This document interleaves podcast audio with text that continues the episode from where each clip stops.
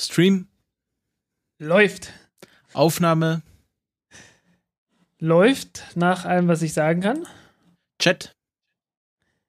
Chat wird bechattet. T.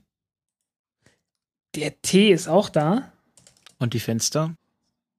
Die Fenster sind, also, naja, geputzt werden müssten sie mal wieder. Es wird Zeit für einen Außenbordeinsatz. Und die Lagesensoren?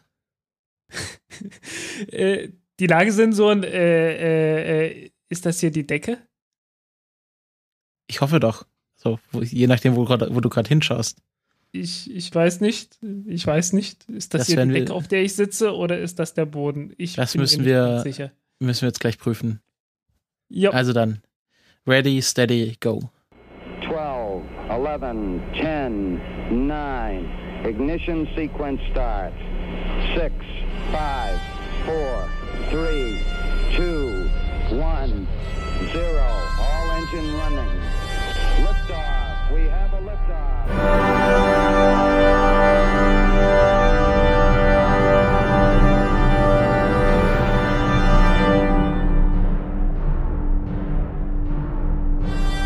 Countdown Podcast Folge 23. Ich begrüße den Frank. Hallo Frank. Hallo Christopher. Willkommen beim einzigen Podcast, wo wir aus allen Lagen und Ebenen podcasten und nicht wie die langweiligen normalen Podcasts alle am Boden sitzen, sondern wir sind an der Decke der Tatsachen sozusagen. Genau. Und äh, wir haben wie immer Feedback bekommen zu äh, ja, unserem allgemeinen Befinden in diesem Podcast und äh, zu speziellen Sachen. In iTunes-Rezensionen und ja, allgemeinen Rückmeldungen wurde immer angemerkt, dass wir Längen eliminieren sollten und Wiederholungen vermeiden. Und Wiederholungen vermeiden. Und Wiederholung, nein. Ähm, und ja, das versuchen wir hier jetzt ganz stark. Also wir, wir haben gerade eine große Professionalisierungskampagne, in der alles besser wird und äh, wir jetzt richtig professionell werden und die Raumzeit äh, in spätestens im halben Jahr alt dagegen aussieht. Und wir werden versuchen, alles äh, zu euren Wünschen so gut wie möglich hinzubekommen. Wenn der ja, Bank nicht mehr oder weniger. Computer spielt. Äh, genau, es ist, es hat mich erwischt, es hat mich ganz übel erwischt, äh, dieses Wochenende. Ich äh, muss mich da etwas entschuldigen. Äh, ja. Was spielst du denn? Pillars of Eternity. Das war irgendwann mal ein Crowdfunding-Projekt als Rollenspiel, Fortsetzung von, also nicht unbedingt Fortsetzung, aber so inspiriert von dem uralten Baldur's Gate, äh, was ein richtig tolles Rollenspiel damals war. Und äh, seitdem hat es sowas nicht mehr gegeben und deswegen äh, wurde es Zeit, dass mal wieder sowas kommt und äh, ich, äh, ja, wie gesagt, es hat mich halt erwischt. Was soll ich sagen? Es ist wie eine Krankheit wenn man Macht schon keine Grippe hat im Winter. Tja. Ähm, und ja, wir werden uns versuchen, da alle eure Wünsche einzuhalten. Und jetzt haben wir noch eine inhaltliche Korrektur. Der Martin Rützler hat kurz vor der Sendung das eingereicht. Ähm, ich hatte ja letzte Woche behauptet und auch dann in diversen Ankündigungen, dass Tim Peake den ersten Marathon, also der erste Mensch sein wird, der einen Marathon im Weltall laufen wird. Und das war natürlich komplett falsch, weil Sunita Williams, die amerikanische Astronautin, hat 2007 schon den Boston Marathon äh, auf der ISS mitgelaufen. Und diese Meldungen, die ich dazu gelesen habe, die waren natürlich alle auf Englisch und sprachen immer vom First Man to Run a Marathon in Space. Und ich habe da äh, äh, patriarchisch, wie ich bin, von Man auf Mensch geschlossen und nicht auf Mann. Und äh, habe äh, vermutet, dass, dass das davor noch niemand versucht hat. Und habe auch bei schnellen Google-Suchen nichts äh, in die Richtung von Sunita Williams gefunden. Und erst äh, der Martin Rützler musste mich darauf hinweisen. Also es tut mir ganz leid, ich wollte da äh, keine Frauen oder so benachteiligen. Also äh, es war einfach ein Versehen und äh, Tim Peake wird der erste Mann sein, der einen Marathon im Weltall läuft. Ja, ist dann auch irgendwie journalistisches Versagen, ne? Das hätte man dann, also eigentlich gehört das dann dazu, gerade in dem Fall, dass man dann sagt, ähm, ja, ist der erste Mann, aber da gab es schon die Frau Sonita Williams. Naja, die ESA-Meldungen sind immer sehr, sehr knapp gehalten. Also auch die ESA-Meldung zu der äh, Tatsache, dass die Principia-Mission äh, bis zum 5. Juli verlängert wurde, ähm, da stand nichts warum und auch nichts, also es war einfach nur, wir verlängern die bis zum 5. Juli und das war der komplette Inhalt dieser offiziellen Mitteilung. Und wenn man da. Okay. Ja, also die ESA-Kommunikation ist immer sehr knapp und äh, ja, manchmal etwas zu verkürzt. Aber wahrscheinlich gab es natürlich ganz tolle journalistische Blogs, die erwähnt haben, dass Sonita Williams äh, das schon gemacht hat, aber auf die bin ich halt nicht gestoßen. Jo. Ja, ich konnte da auch nicht helfen. Äh, ich bin halt doch bloß diese, diese verdammte Technik-Nerd hier. Tja. Ja. Tut mir leid. Das ist sich halt nicht für die Frauen. ähm, okay. Gehen wir ganz schnell weiter zum Kalenderblatt für diese, für diese, ja, für diesen Woche, für diese zwei Wochen. Und ähm, diesmal habe ich was ganz Besonderes dabei, nämlich ein Kalenderblatt aus dem Jahre 1923. Ähm, jetzt fragt man sich 1923, welche Raketen sind denn dort geflogen? Ähm, aber es ist keine Rakete, sondern es ist ein Buch, nämlich ähm, die Rakete zu den Planetenräumen. Ein Buch von Hermann Oberth, Obert. Obert. Hm. Hermann Obert, also die Amerikaner würden Oberth sagen, also mit TH. Hermann Obert, der am 15. Dezember 1923, also am Dienstag, dann ähm, im Eigenverlag dieses Buch veröffentlicht hat und damit die äh, Grundlage für die wissenschaftliche Astronautik geliefert hat. Also das ist ein Buch, in dem mehr oder weniger alle Prämissen und äh, Ideen niedergeschrieben sind, die äh, auf der die heutige Raum der heutige Raumflug und die heutige Raumforschung äh, auf der technischen Ebene basieren. Ja, aber nicht unbedingt das erste. Äh, ich meine, 1903 hat ja schon Tsiolkovsky sein Buch veröffentlicht. Also die ersten Beschreibungen von Raketentriebwerken und so. Naja, aber er hat schon patentiert, Hermann Obert. Das kann sein. Äh, also alles, was ich dazu gefunden habe, ist natürlich wahrscheinlich auch Leute, die großer Fan von Hermann Obert sind, aber die sagen halt, dass, dass er halt diese Grundlage jetzt auch mal ausgearbeitet hat. Also ich weiß nicht, wie ausführlich das Buch von Zikowski war. Äh, das war nicht furchtbar ausführlich, aber äh, das war halt gerade so die Zeit gewesen, als man angefangen hat, Luft zu verflüssigen und so, ne? Also richtig tief, alles tief gefroren hat und äh, ja, äh, was glaube ich den Ausschlag gegeben hat, was völlig neu war bei dem, was Tsiolkovsky geschrieben hat, ist, dass man flüssigen Wasserstoff benutzen könnte als, äh, als Treibstoff. Und äh, der Witz ist halt, äh, flüssiger Wasserstoff, das war eine komplette Neuigkeit gewesen. Irgendwie, ich glaube, 2000, äh, 1902 oder so hat man das zum ersten Mal geschafft, überhaupt den flüssig zu machen. Und äh, ein Jahr später hat er schon darüber geschrieben. Äh, und der hat halt schon berechnet, so ja, wie gut oder wie schlecht so ein Triebwerk dann wäre, also spezifischer Impuls und so weiter. Und ja, klar, alle anderen, die danach kamen, haben dann mehr oder weniger davon profitiert. Ich weiß nicht, wie viele das, das von Tsiolkovsky gelesen haben.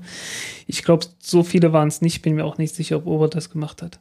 Ja, aber Hermann Obert ist ja ein ganzes Stück weitergegangen. Also der ja, mit Sicherheit natürlich. Hat dann, aber also ich, ich Tsiolkovsky war der Mensch mit der Raketengleichung. Hey. Ja, aber also lass, lass mich mal kurz erklären. Ähm, der mal. hat, ja. also das, das Zentrale, warum das Buch so wichtig äh, ist, sind diese vier Prämissen, die er aufgestellt hat 1923, nämlich beim heutigen Stand der Wissenschaft und der Technik, also 1923 meinte er mit heute, ist der Bau von Maschinen, die höher steigen können, als die Erdatmosphäre reicht, wahrscheinlich. Äh, seine zweite Prämisse bei der weiteren Vervollkommnung dieser Maschinen ähm, und ja, die äh, ja, Verschnellerung, die, äh, damit sie schnellere Geschwindigkeiten erreichen, ähm, ist es möglich, dass sie nicht zur Erdoberfläche zurückfallen, sondern ähm, den Anziehungsbereich der Erde verlassen. Prämisse 3, derartige Maschinen können so gebaut werden, dass Menschen wahrscheinlich ohne gesundheitlichen Nachteil mit emporfahren können. Und Prämisse 4, unter gewissen wirtschaftlichen Bedingungen kann sich der Bau solcher Maschinen lohnen. Solche Bedingungen können in einigen Jahrzehnten eintreten. Ähm, und das ist für uns heute eigentlich, ja, äh, Allgemeinwissen, dass sowas funktioniert, aber damals ähm, wurde dieses Buch, hat er ursprünglich als Doktorarbeit eingereicht und äh, die Uni, an der er promovieren wollte, hat, hat das als zu utopisch abgelehnt. und ja, man kann es fast nie richtig machen, ne? Hat dann den Druck dieses Buches aus eigener Tasche bezahlt, aber äh, das wurde dann danach ziemlich erfolgreich ähm, und war so, dass ja äh, galt lange als die, das, das Standardwerk der Raumfahrt. Ähm, also so Leute wie Werner von Braun, die haben das halt verschlungen und äh, dann ja bezeichnet man Hermann Obert auch als der der Mentor von Werner von Braun, beziehungsweise Werner von Braun ist der Schüler von Hermann Obert. Hm. Und er hat dann mehrere Patente zum Raketenbau auch äh, in den 1920er Jahren angemeldet, unter anderem das Patent für ein Flüssig, äh, Flüssig äh, Treibstofftriebwerk, ähm, äh, das Patent für ein rückstoßangetriebenes Vehikel und auch das Patent für die Rakete an sich. Also, ja, also die Rakete, wie sie gesteuert werden kann, ne? Ja, also das, das Prinzip einer Rakete, die da, dadurch funktioniert, dass hinten äh, Abgase rausschießen. Ach so. Hm. Also das, was, was heute eigentlich alles, alle Raketen, die wir heute kennen, funktionieren nach diesem Patent. Natürlich ist das wahrscheinlich schon längst abgelaufen oder ja, aber irgendwie ist verfallen. irgendwie komisch, weil die, die Chinesen haben ja auch schon Raketen gebaut, so halt mit, mit Schwarzpulver und so. Also da muss noch irgendwie ein bisschen mehr gewesen sein, würde ich sagen. Ja, aber das waren ja keine Raumraketen. Also keine, ja, keine Raketen zur Erforschung des Weltraums. Ja, gut, es gab ja damals diese, diese Debatte, ob das gehen kann, dass eine Rakete im Vakuum fliegen kann. Weil genau. die Leute haben immer noch gedacht, ja, äh, die stößt sich ja nicht von, seinen, von ihren äh, Abgasen äh, ab, sondern von der Luft, die ringsrum ist. Ja.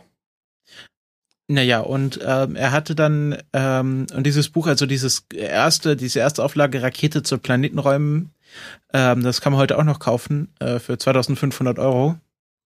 Habe ich eins gesehen mit äh, Unterschrift des Autors. Ähm, aber was man wesentlich günstiger bekommt, ist die äh, dritte überarbeitete Auflage, die dann den Namen Wege der Raumfahrt bekommt. Und dort wurden, äh, wurde das Buch nochmal komplett überarbeitet und einige populärwissenschaftliche Kapitel ergänzt, um das für die allgemeine Bevölkerung etwas zugänglicher zu machen. Und das bekommt man als Reprint äh, aus dem Jahre 1984, äh, ja, glaube ich, so für 50 Euro bei Amazon. Und ich habe mir das mal aus der OB heute geholt, weil die ja bei uns auch sonntags offen hat und das da irgendwie im Freihand Ausleihbestand stand. Und ich habe mir das mal angeschaut und das ist äh, ziemlich interessant, auch wenn das äh, im Grunde der Wissensstand von 1929 ist, aber da der geht dann einmal komplett das durch, was wir bis äh, bis heute erreicht haben. Also äh, dann jo im späteren Kapitel, also ganz hinten hat er dann, okay, wie könnten wir zum Mond fliegen und dann rechnet er aus, wie viel Delta V wir brauchen, um zum Mond zu fliegen und zurückzukommen. Und ganz, ich glaube, sein letztes Kapitel heißt die elektrische Rakete, wo er die Grundlage für das Ionentriebwerk erklärt. Ja, das war halt auch schon bekannt und äh, ja, ist ja auch klar. Ich meine, Ionen waren damals schon nichts so ganz Neues. Ich weiß nicht, wann die Leuchtstoffröhre erfunden wurde. Müsste ich irgendwann mal nachschauen. Ähm, aber Röhrentechnik war ja äh, ein alter Hut gewesen. In den, also auch schon in den 30er Jahren war das ja alles ein alter Hut gewesen. Und äh, ja, klar kommt man dann natürlich auf, auf sowas wie ein Ionentriebwerk. Man ionisiert ja, man muss irgendwie Gas kommen. und haut das hinten raus. Ja, ja aber wenn man, wenn man Tag ein, Tag aus bloß darüber nachdenkt, äh, äh wie baue ich eine bessere Rakete, wie kann ich irgendwie noch schneller Gas irgendwo hinten raushauen, äh, ich glaube, da kommt man drauf. Also das ist einfach so. unbeeindruckt von diesem Buch. Ich, ich bin recht unbeeindruckt, ob der Tatsache, dass er da drauf gekommen ist. Äh, ganz einfach, weil das halt normal ist. Wenn irgendwie was Neues kommt, dann guckt man sich irgendwann alles an. Ja. Und wenn du dich, wenn du zehn Jahre lang immer über das gleiche Thema nachdenkst, das, das passiert von allein dann. Ja, wie auch immer. Also ich war ziemlich beeindruckt von der Leistung, die er da schon 1923 ist verbracht es, hat. Ist es auf jeden Fall. Und er hat auch sehr, sehr viele Gleichungen und Formeln in diesem Buch drin. Also wenn man sich damit auskennt, dann ist das äh, wahrscheinlich auch alles verständlich, was da drin steht. Und ähm, er gilt auch so als prophetischer Vordenker der Weltraummedizin. Also er hat sich auch schon Gedanken darüber gemacht, wie sich der Körper in, äh, in der Schwerelosigkeit verhält. Und ähm, ja, finde ich ganz interessant. Ähm, muss natürlich auch bedenken, ähm, er war auch ein Nazi. Also er war, es ist, ist auch immer die Frage, also wie verhalten sich solche Leute, die um die Zeit gelebt haben in Deutschland zur, zur NS-Zeit? Und ähm, der war, also Werner von Braun habe ich so das Gefühl, der war halt so ein bisschen der Nutznießer, von wegen, ähm, ich profitiere hier von meiner Stellung als Raketenforscher im Nazireich und nutze hier die Vorzüge aus unter, also unter Inkaufnahme von äh, Zwangsarbeitern und solchen Sachen. Aber bei Hermann Obert habe ich so das Gefühl, dass der schon ziemlich überzeugt war von der Ideologie, weil der ist dann 1965 auch in die neu gegründete NPD eingetreten und war da bis 1967 Mitglied. und ähm, wurde auch. 67, ach nee, da ist er, ist er gestorben zu der Zeit? Nee, nee, oder? nee, nee, nee, nee, es, es war halt, war halt dort drei Jahre lang Mitglied. Ja, es ist ganz erstaunlich, weil die NPD Oder hat genau zu der Zeit die, die höchsten, äh, die höchsten äh, Wahlergebnisse bekommen. Das war gerade so 67 oder 68, ich weiß nicht, wann die Wahl war. Ja, da, da hatte die gerade den, den größten Erfolg gehabt und ich finde es erstaunlich, dass der genau da ausgestiegen ist. Wahrscheinlich hat sie sich in die Richtung entwickelt, die ja, die ja nicht gut hieß. Ja. Ja, und wirklich. er wurde dann auch als äh, bei einem Nachruf der stillen Hilfen als finanzieller Unterstützer gelobt und diese stillen Hilfen haben sich, ja, sind berüchtigt oder berühmt dadurch geworden, dass sie halt NS-Verbrecher finanziell unterstützt haben nach dem Krieg. Hm. Und ähm, ja, das ist alles nicht so ganz, nicht so ganz lupenrein. Also das heißt dann, also bei der offiziellen, beim offiziellen Hermann Obert Verein oder oder hier äh, Gesellschaft, die Hermann Obert Gesellschaft sagt, ähm, es wurde eben nie nachgewiesen, dass er in die NSDAP eingetreten ist. Aber ah, ja. ich habe schon das Gefühl, dass er ähm, ja, es ist, schon, es braucht ja. auch gar nicht so zu so erstaunlich ist das auch alles gar nicht, weil äh, man darf nicht vergessen, irgendwie, es waren ja dann doch ein paar Millionen Leute, die jetzt nicht einfach nur die in der NSDAP waren, sondern die einfach irgendwo mehr oder weniger mit dieser Ideologie halt mitgeschwommen sind. Ähm, und ja, logisch, da findet man dann eine ganze Menge Leute, die das mitgemacht haben. Und die Leute waren damals auch ernsthaft begeistert davon. Das ja. äh, will man sich heute nicht mehr so vorstellen. Das war halt auch alles noch, bevor die so, so ganz ja, oder auch nicht, ich weiß gar nicht. Äh, ja, der Punkt ist halt, es ging über Jahrhunderte schon so, dass, dass irgendwie Menschenleben doch sehr gering geschätzt wurden davor und das kam dann erst danach, dass das irgendwie dann so mit so mit diesem Holzhammer der Geschichte dann den Leuten äh, ausgetrieben wurde. Ja. Äh, leider sehr, sehr spät. Und leider äh, halt erst nach, nach äh, wirklich furchtbaren Konsequenzen. Also wie gesagt, ich bin von dem Buch an sich, das äh, hat ja jetzt nichts, also hat er jetzt da keine politischen Interessen äh, geschildert. Es geht ja da sehr viel um Technik. Ähm, also wahrscheinlich, ja, also irgendwas mit Rassenlehrer und Herrenrasse im Weltraum habe ich da jetzt nicht gefunden. Ähm, aber ich finde das Buch an sich ganz interessant. Das kann man auch heute noch, wenn man irgendwie in der Nähe von der OB wohnt und da irgendwie einen Ausweis hat, oder sonst irgendwie in das Buch kommt, das kann man sich mal ausleihen und durchblättern. Das ist sehr interessant, auch so für den, für den unbedarften Weltraum-Nerd wie mich. Ähm, da kann man noch einiges lernen und ähm, du bist anscheinend nicht so ähm, äh, überzeugt nö, davon, also, weil du wahrscheinlich alles schon bin, weißt. Ich bin relativ, äh, ich weiß, dass das, ich weiß, dass das Buch gut ist. Also äh, so ist nicht. Äh, es ist einfach nur so, ich, ich bin bei allem Möglichen immer meistens äh, etwas Piano begeistert, weil äh, es wird so viel über den über den grünen Klee gelobt, dass ich da immer etwas vorsichtiger bin. Weißt ja. du, dann, dann bleibt mehr Raum zur Steigerung. Ja. Also, äh, Hermann Obert, 15. Dezember 1923, die Veröffentlichung seines äh, ja, berühmtesten Werks. Äh, und ja, wahrscheinlich. Weiß nicht, vielleicht, vielleicht findet man das auch noch irgendwo als, als PDF oder so. Habe ich Bin gesucht, aber auf die Schnelle nichts gefunden. Also nur, ich habe jetzt halt nur diesen Reprint der dritten mhm. Auflage bekommen und äh, ist wahrscheinlich auch nicht okay. so schlecht. Ähm, aber ich glaube, hm. mit so PDFs, das ist wahrscheinlich gerade bei so Büchern, die dann für 2500 Euro verkauft werden, auch schwierig. Ja. Ja, also das ist wahrscheinlich dann so den, wie. Den Tsiolkovsky, den gibt es auf jeden Fall. Aber dann halt auf, auf was hat er geschrieben? Russisch? Äh, weiß nicht, war das eine Übersetzung, die ich gelesen habe? Ich weiß nicht, ich habe das irgendwie noch im Kopf. Okay. Egal. Können wir ja dann machen, wenn, wenn der Tsiolkovsky irgendwie Geburtstag hat oder so.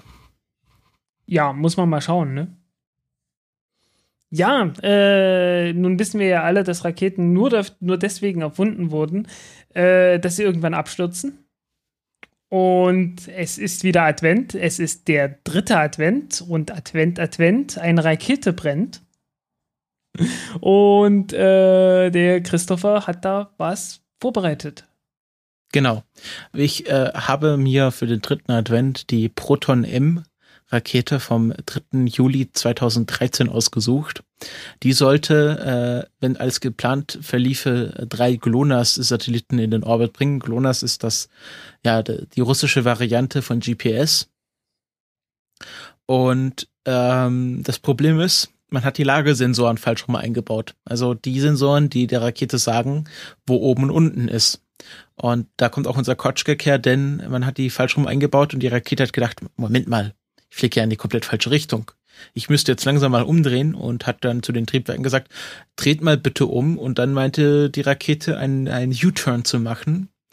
Und ähm, ja, ist dann spektakulär wenige, ja, wenige hundert Meter vom Launchpad in den Erdboden wieder eingeschlagen. Und es gibt ein sehr schönes Video davon, das irgendwie ein, ein russischer, ja, Amateurfilmer gemacht hat, so sieht es auf jeden Fall aus, äh, wo diese Rakete ja erst abhebt und man, man sieht schon, aha, es ist nicht alles ganz richtig, die, die wackelt so ein bisschen und äh, man kann vielleicht sich noch denken, okay, so früh den Gravity Turn einleiten, aber was weiß ich.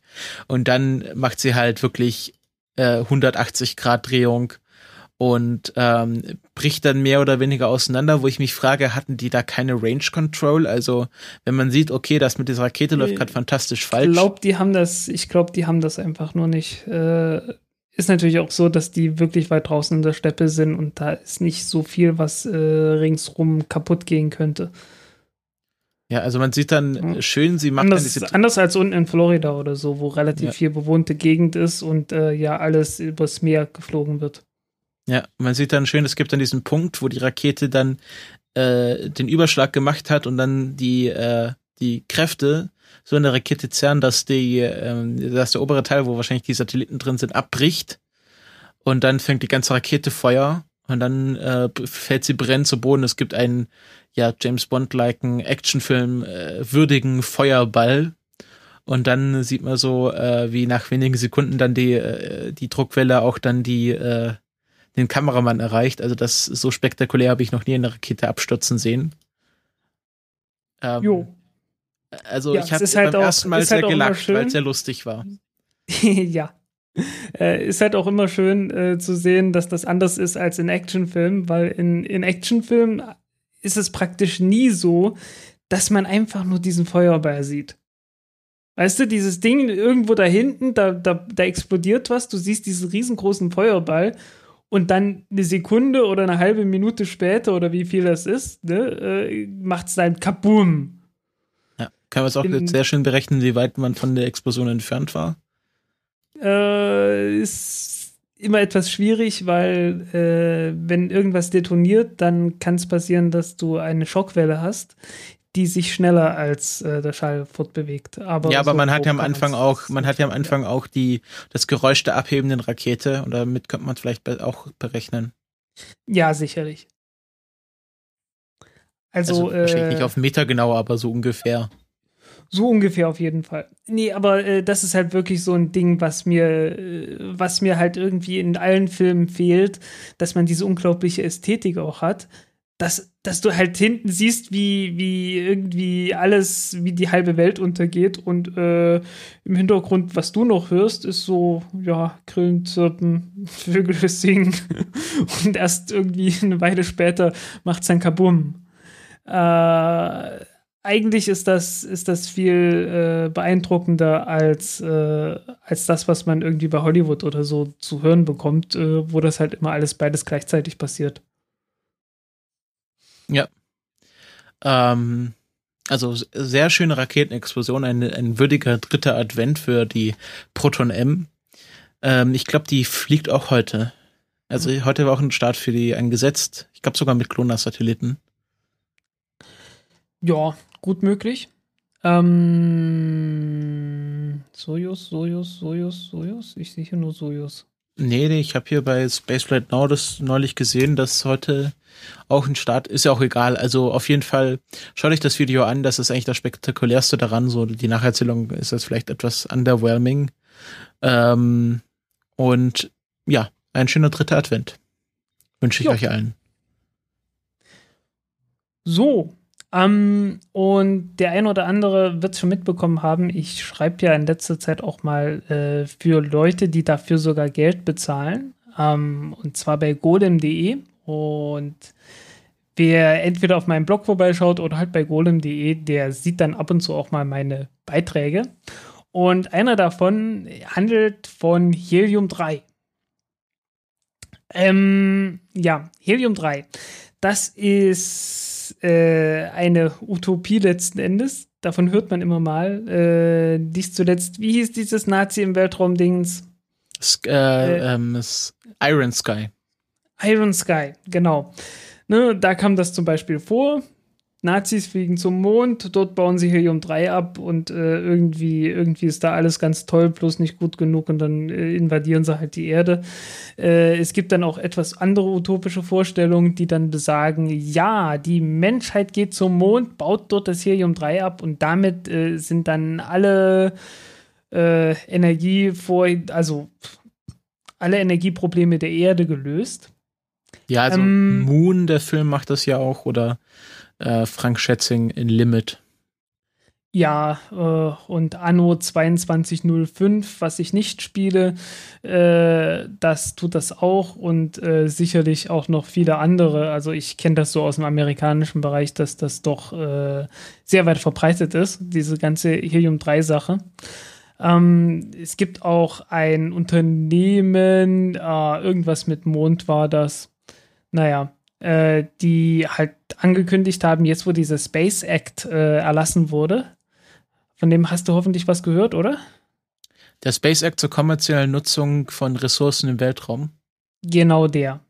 Da haben wir was im Podcast drüber gemacht. Genau, hatten wir, hatten wir ja drüber gesprochen, Mensch. Äh, ja, genau. Und äh, da ging es halt dann auch um Bergbau im Weltraum und äh, ich habe auch schon die ersten äh, Diskussionen erlebt, ob das jetzt gut ist, äh, ob man das erlauben sollte, dass da irgendwie Bergbau betrieben wird, ob das irgendwie äh, nicht nur rechtmäßig ist, sondern ob da auch irgendwie kulturelles Erbe beschädigt wird oder sonst was.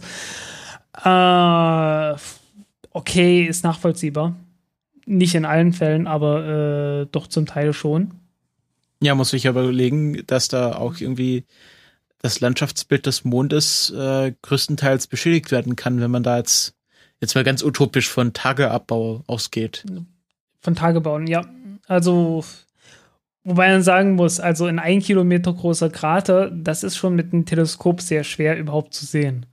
Hm. Apropos also, äh, die Landschaft des Mondes zu verändern, es gab mal irgendwie so eine, ein wahnwitziges Werbeprojekt, wo jemand sagt, okay, schicken einen Rover zum Mars und der macht dann so Furchen rein, sodass sich die Schattierung des Mondes verändert und damit können sie Werbung auf den Mond schreiben.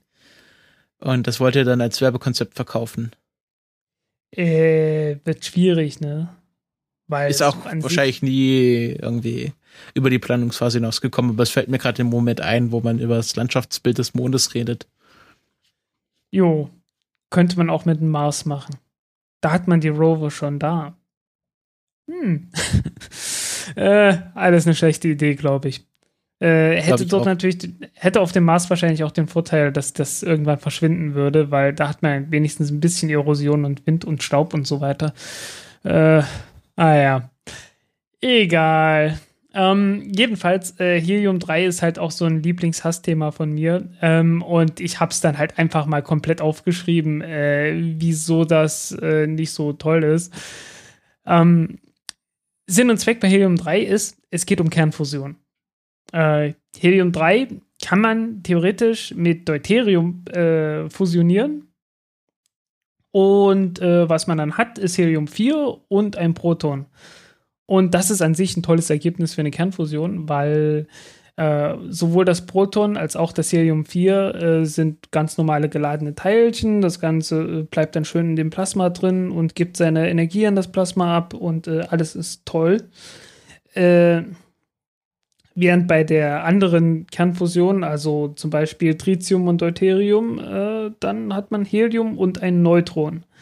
Und dann muss man das Neutron, weil das ist halt nicht geladen, das äh, interagiert mit äh, nichts, was in dem Reaktor drin rum wäre, äh, muss man dann halt an den Wänden abbremsen. Äh, die werden aufgeheizt und die Hitze muss man dann benutzen. Äh, ist auch möglich, äh, ist vor allen Dingen aber auch, ich sag mal, leichter umzusetzen von den Bedingungen im Reaktor her. Im Reaktor, also wenn man das Ganze jetzt mit Helium 3 versuchen würde, dann hat man das winzige Problem, dass die Energiedichte, die Leistungsdichte von dem Reaktor so auf 1% sinkt. man hat ein riesengroßes Problem damit, da überhaupt irgendeine Kettenreaktion in Gang zu kriegen, was ja bekanntlich schon bei diesem äh, Tritium und Deuterium, was man jetzt zurzeit versucht, sehr schwierig ist. Und da wird es dann halt noch mal noch schwieriger. Aber das ist noch nicht das größte Problem, witzigerweise. Äh, das größte Problem sind die Mengen. Und äh, wenn man sich so anhört, ja, Bergbau auf dem Mond, wir bauen da Helium-3 ab und Helium-3, da kommt jede Menge, da kommen unglaubliche Energiemengen raus. Was dann nie wirklich gesagt wird, ist, ja, es gibt auch nur unglaublich geringe Mengen Helium-3 auf dem Mond.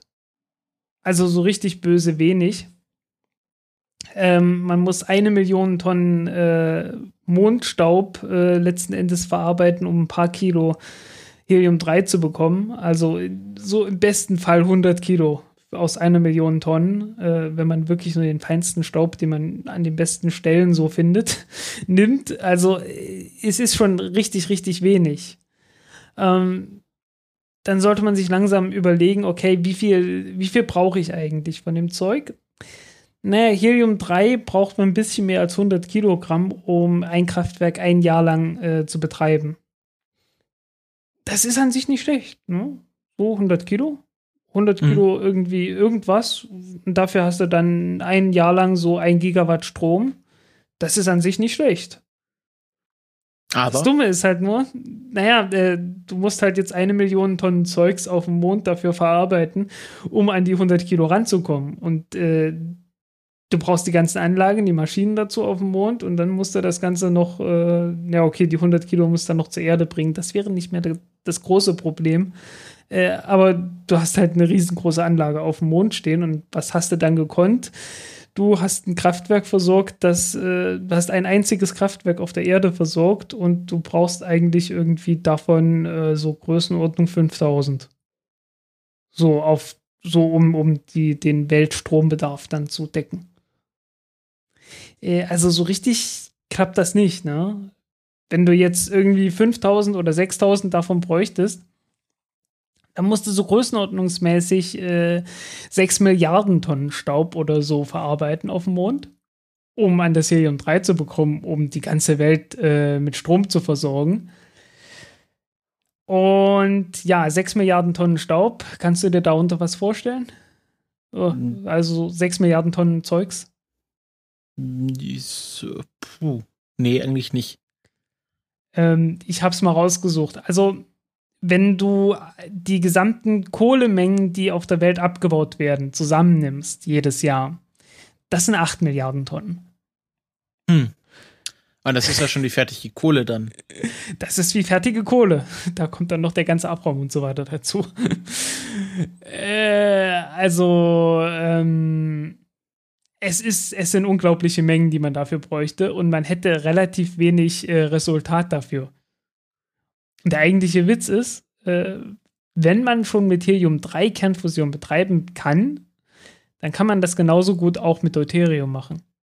Und wo kriegt man das Deuterium her? Aus dem Wasser. Und, Und das geht einfacher. Wasser, das geht einfacher, ja. Äh, das ist einfach schweres Wasser.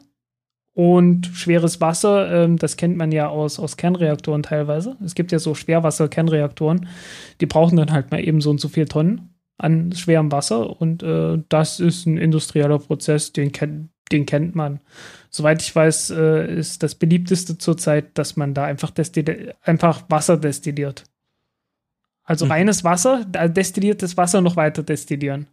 Bis dann Irgendwann das Deuterium. Also das, das sind doch alles, ich weiß nicht, ob ich mich aus dem Chemieunterricht richtig erinnere. Das sind ja alles, also Deuterium ist ja ein Isotop von Wasserstoff. Genau. Aber das ist Wasserstoff. So rein chemisch gesehen ist es Wasserstoff. Und was unterscheidet das jetzt vom normalen Wasserstoff? Es ist schwerer. Aber warum? Er ist schwerer, weil, äh, naja, normaler Wasserstoff besteht einfach nur aus einem Proton als, äh, als Atomkern. Und, und einem Elektron, was darum schwirrt. Genau. Und Deuterium besteht aus einem Proton als Atomkern und einem Neutron als, als Atomkern. Also zwei Dinger drin. Deswegen ist dieses Atom auch doppelt so schwer. Also Isotope haben einfach mehr Neutronen als ihre. Mehr oder weniger, ja. Okay, Entweder also mehr Helium 3 hat dann drei Neutronen statt einem, oder wie ist das? Äh, nein, Helium 3 wiegt drei, also hat drei Teile im Kern. Ah, okay, statt. Was hat Anstatt das normal sind, ja, normal sind vier, glaube ich. Also, also die, das ganz normale Helium, was man so im Ballon hat oder so, das hat vier und Helium 3 gibt es halt auch noch. Äh, es gibt so Geschichten, dass Leute äh, schon mal Ballons mit Helium 3 gefüllt haben. Das ist eine schlechte Idee, weil Helium 3 ist unglaublich teuer. da hat jemand irgendwie die falsche Heliumflasche gehabt. Ups. ja, äh, tut uns leid, wir haben mal eben 100.000 Euro oder so. Ich weiß es nicht, wie viel das war. Also das war, das war irgendwie ziemlich viel Geld gewesen. Der teuerste Kindergeburtstag der Welt. Ja, so ungefähr. Äh, das ist, ja, das ist richtig blöd. Ähm, ja, also Isotope sind also einfach bloß, das ist Zeug, das sich chemisch äh, fast genauso verhält oder praktisch ganz genauso verhält, ähm, aber hat halt unterschiedlich schwere äh, Kerne. Und ja, der Unterschied ist dann halt äh, das Verhalten in, in der Kernphysik. Also sobald dann irgendwie die, die Atomkerne eine Rolle spielen und du damit irgendwelche Reaktionen provozieren willst, äh, dann spielt es eine ernsthafte Rolle, ob welches, welches Isotop du gerade hast. Mhm, okay. Jo.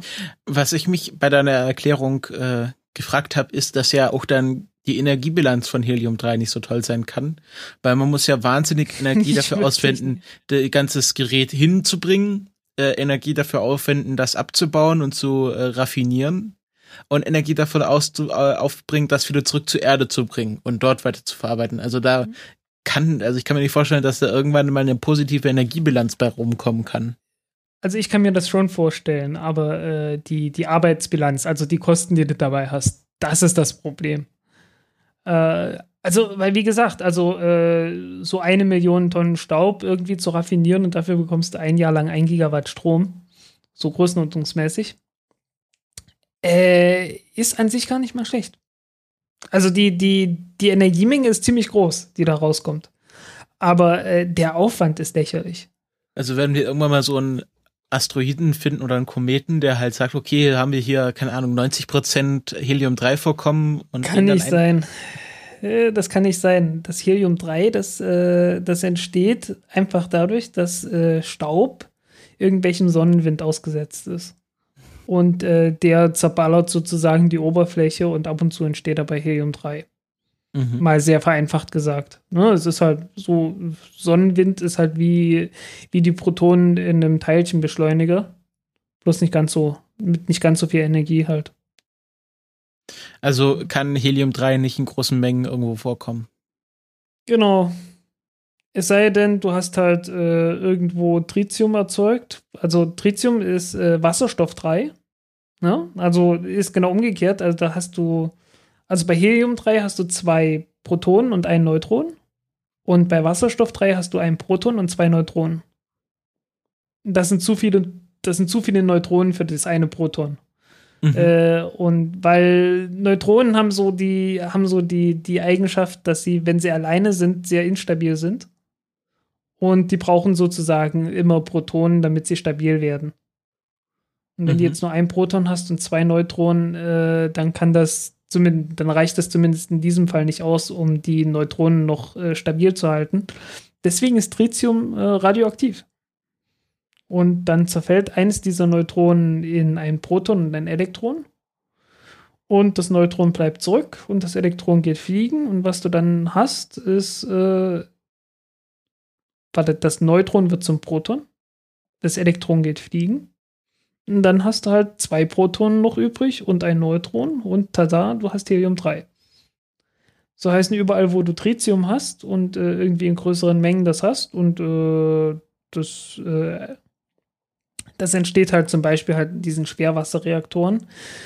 Äh, in dem schweren Wasser in, im Kernreaktor entsteht halt Tritium da draus. Also sobald das Deuterium, was halt ein Proton, ein Neutron ist, kommt noch ein Neutron dazu vom Reaktor, dann hast du Tritium. Äh, dort, wo das halt entsteht, da hast du dann auch Helium-3. Deswegen haben wir überhaupt Helium-3 in, in, äh, ja, messbaren Mengen hier auf der Erde, so dass man sagen kann, okay, das hat die und die Eigenschaften und äh, deswegen kann es dann halt zu so verheerenden Problemen kommen, wie dass man damit irgendwelche Partyballons aufbläst. Ansonsten wird es ja dafür gar nicht reichen, wenn, wenn man das hier auf der Erde bloß in, in mikroskopischen Mengen abbauen könnte. Mhm. Okay. Und was ist dir mit der Verwendung von Helium-3 für eine Mondbasis oder als Tankstelle für Raketen? Auch nicht. Ich, auch nicht. Weil, wozu? Ich meine, dann, dann nimm doch lieber Deuterium, von dem es viel mehr gibt, an das du viel leichter rankommst. Und weil äh, rein physikalisch gesehen ist Deuterium, äh, also die Fusion von Deuterium alleine ist genauso schwer oder leicht, äh, also eher schwer, wie die Fusion von Helium-3 und Deuterium. Und äh, der Witz ist ja auch, wenn du Helium-3 mit Deuterium versuchst zu verschmelzen, dann hast du trotzdem noch Deuterium in dem Reaktor drin. Und das Deuterium wird dann natürlich auch mit, mit Deuterium äh, wieder verschmelzen werden. Und äh, dann hast du dann doch trotzdem wieder diese, diese Neutronenproblematik, von der man ja sagt, okay, mit Helium-3 pa äh, passiert das nicht, ne? Es entsteht kein, äh, es entstehen keine freien äh, Neutronen dabei, weil äh, ja, Helium-3 und Deuterium, da kommt ein Proton und ein Heliumatom raus. Aber tatsächlich ist es halt so, ab und zu verschmilzt halt Deuterium mit Deuterium äh, und da entsteht dann, je nachdem, äh, früher oder später auf jeden Fall ein Neutron. Mhm. Entweder direkt, äh, so heißt Deuterium reagiert mit Deuterium und es entsteht entweder Helium-3 und äh, wenn Helium-3 entsteht, dann entsteht zusätzlich noch ein Neutron. Oder es entsteht Tritium und ein Proton. Und sobald das Tritium dann nochmal mit dem Deuterium verschmilzt, was es tun wird, weil äh, die Bedingungen, unter denen das passieren kann, da, die sind einfach ideal dafür. Also das äh, verschmilzt sehr schnell damit. Dann entsteht auch wieder Neutron. Also äh, man wird auf jeden Fall auch bei einem Helium-3-Reaktor jede Menge Neutronen haben. Also es wird einfach nicht besser. Der Punkt ist, äh, sobald man mit der Technik so weit ist, dass man Helium-3 als äh, für Kernfusion benutzen kann, äh, dann lohnt sich nicht mehr, wirklich Helium-3 irgendwie abzubauen. Tja, mhm. tut mir leid. Ja, muss ja nicht leid tun. Also äh, Helium-3 wird immer und äh, auch in Zukunft Science Fiction bleiben. Äh, ja, es ist halt, es ist halt einfach nur eine schlechte Idee. Also funktioniert einfach nur nicht. Ist zu viel Aufwand. Okay. Zu viel Aufwand das, für den Nutzen, den man hat. Das können wir ja so stehen lassen und ähm, ja, wenden uns realistischen Themen zu. Wir hatten ja in Folge 8 über Ceres berichtet und hatten auch dort den treffenden Titel Chemtrail-Pyramiden auf Ceres. Und ja. wir wissen jetzt, dass das keine Chemtrail-Pyramiden sind, sondern geheime Alienbasen, die äh, bei Truppenbewegungen vernebelt werden können. Stimmt das genau. so? Ja, das stimmt definitiv. Also jeden Nachmittag ist es so, äh, dass die Aliens ihre Basis vernebeln und äh, ihre Truppenbewegungen durchführen. Und äh, sobald die, der Nebel weg ist, dann äh, haben sie sich alle wieder versteckt und äh, deswegen sehen wir die nicht. Ja, aber das kann ja die Systempresse nicht so stehen lassen. Deswegen gibt es jetzt ein Nature Paper, ähm, das äh, von äh, einem Göttinger Forscher vom Max-Planck-Institut äh, quasi Lead, wie nennt man das, wenn da vorne steht, also als Lead-Autor. wurde.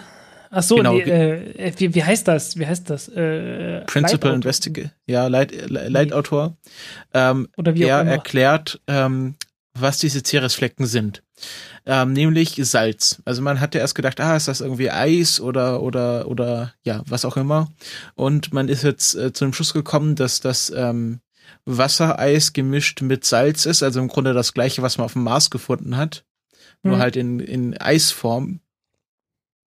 Und ähm, das quasi, wenn sich, wenn sich Ceres der Sonne oder wenn sich diese Flecken der, die, der Sonne zuwenden, die dann verdampfen, äh, beziehungsweise sublimieren, also nicht verdampfen, sondern quasi von Eis direkt in äh, Wasser, in Wasserdampf umwandeln und dann so eine Art äh, ja Wolke über diesen weißen Flecken sich bildet und ähm, genau Und ja, diese Ceresflecken, das sind einfach große Salz, äh, ja, Salz-Wasser-Eis-Gemische, äh, die äh, zu gewissen Zeiten, wenn sie beschienen werden, ähm, verdampfen und äh, ja, so wolkig werden. Ja, hat man auch ganz gut gemessen mit den Messinstrumenten äh, und hat daraus schöne Bilder zumindest erstellt. Äh, ich bin mir selbst nicht 100% sicher, aber ich glaube, dass äh, dass das schon äh, entsprechend gefiltert ist, so dass man äh, da ernsthafte Bilder äh, draus gemacht hat, direkt mit der Kamera und nicht erst errechnet hat, wie das Ganze auszusehen hat. Und die wurden veröffentlicht und die sehen eigentlich ganz gut aus. Ja, kommen wir ja gleich nochmal zu. Jo. Also, äh, kurze Meldung, Ceres-Flecken sind jetzt als Salzflecken bekannt äh, und das sind auch schwer rauszukriegen. Also ich, was nimmt man da bei Salzflecken? Weißt du das? Äh, Wasser. wegwaschen. Genau, ähm, einfach wegwaschen, der ist ja, ist ja wasserlöslich. ja, es gibt auch bestimmt so, eine, so, eine, so einen Fall, wo Salzflecken ganz schwer wieder rausgehen. Naja, es kommt immer auf Salz drauf an. Ja. Aber äh, in dem Fall wissen wir es ja, dass es, äh, dass es wasserlöslich ist, weil ansonsten äh, wäre das dort nicht. Ja, und der also, zweite, zweites Paper hat sich nochmal mit der Frage beschäftigt, ähm, also in dem Zusammenhang, warum äh, da so viel Ammoniak drin ist. Weil Ammoniak ähm, eigentlich in den äußeren Bereichen des Sonnensystems vorkommt und nicht äh, dort, wo sich Ceres in diesem Kometen- oder Asteroidengürtel befindet. Und äh, man kann vielleicht daraus schließen, dass Ceres äh, erst in den äußeren äh, Bereichen des Sonnensystems entstanden ist und dann äh, über die Zeit dorthin gewandert ist ähm, was ich auch ganz eine interessante Entdeckung finde. Also, dass man aus diesem großen Ammoniak-Verhältnis, was sich äh, wahrscheinlich auf Ceres befindet, ähm, äh, erkennen kann, woher Ceres kommt. Ja, ähm, ich bin da immer vorsichtig, wenn ich sowas höre, ob das so auch stimmt. Aber genau, ja. also wie gesagt, das ist jetzt so eine, eine Arbeitshypothese. Ist eine Arbeitshypothese, ja. Äh, ob das dann stimmt oder nicht, ich habe keine Ahnung. Muss ich sagen, muss ich sagen, wie es ist. Ich kann das nicht beurteilen, aber ich habe immer so, ich habe immer so Bauchschmerzen, wenn ich sowas höre. Ich weiß auch nicht wieso. Ja, man hat ja irgendwie mal Wasser auf dem Mars gefunden und dann war es doch nur Salzlake. Ja. Ähm, hm. Also, wie gesagt, ich, äh, das, das Problem ist, ich habe darüber jetzt noch nicht genügend gehört, äh, ob man das irgendwie noch etwas näher äh, bestimmen kann. Vor allen Dingen, äh, der Witz ist ja, wir, wir wissen sehr wenig über das äußere Sonnensystem bisher. Also, also deswegen ist es etwas, etwas schwierig, äh, das dann sofort da, da zuzuordnen. Ne? Mhm. Ja weiß nicht, also irgendwie, äh, das ist aber, äh, das ist jetzt kein, keine wissenschaftliche Begründung oder sonst was, das ist einfach nur ein Bauchgefühl, mehr nicht. Okay. Gehen wir weiter zu Softwarefehlern. Was, was hat die Raumfahrt mit Softwarefehlern zu tun? Ja, die Raumfahrt hat einiges mit Softwarefehlern zu tun. Äh, ich meine, die Proton-Rakete, die wir heute schon hatten, äh, die ist ja nun äh, eindeutig ein Hardwarefehler ge äh, geschuldet, einem Hardwarefehler geschuldet gewesen.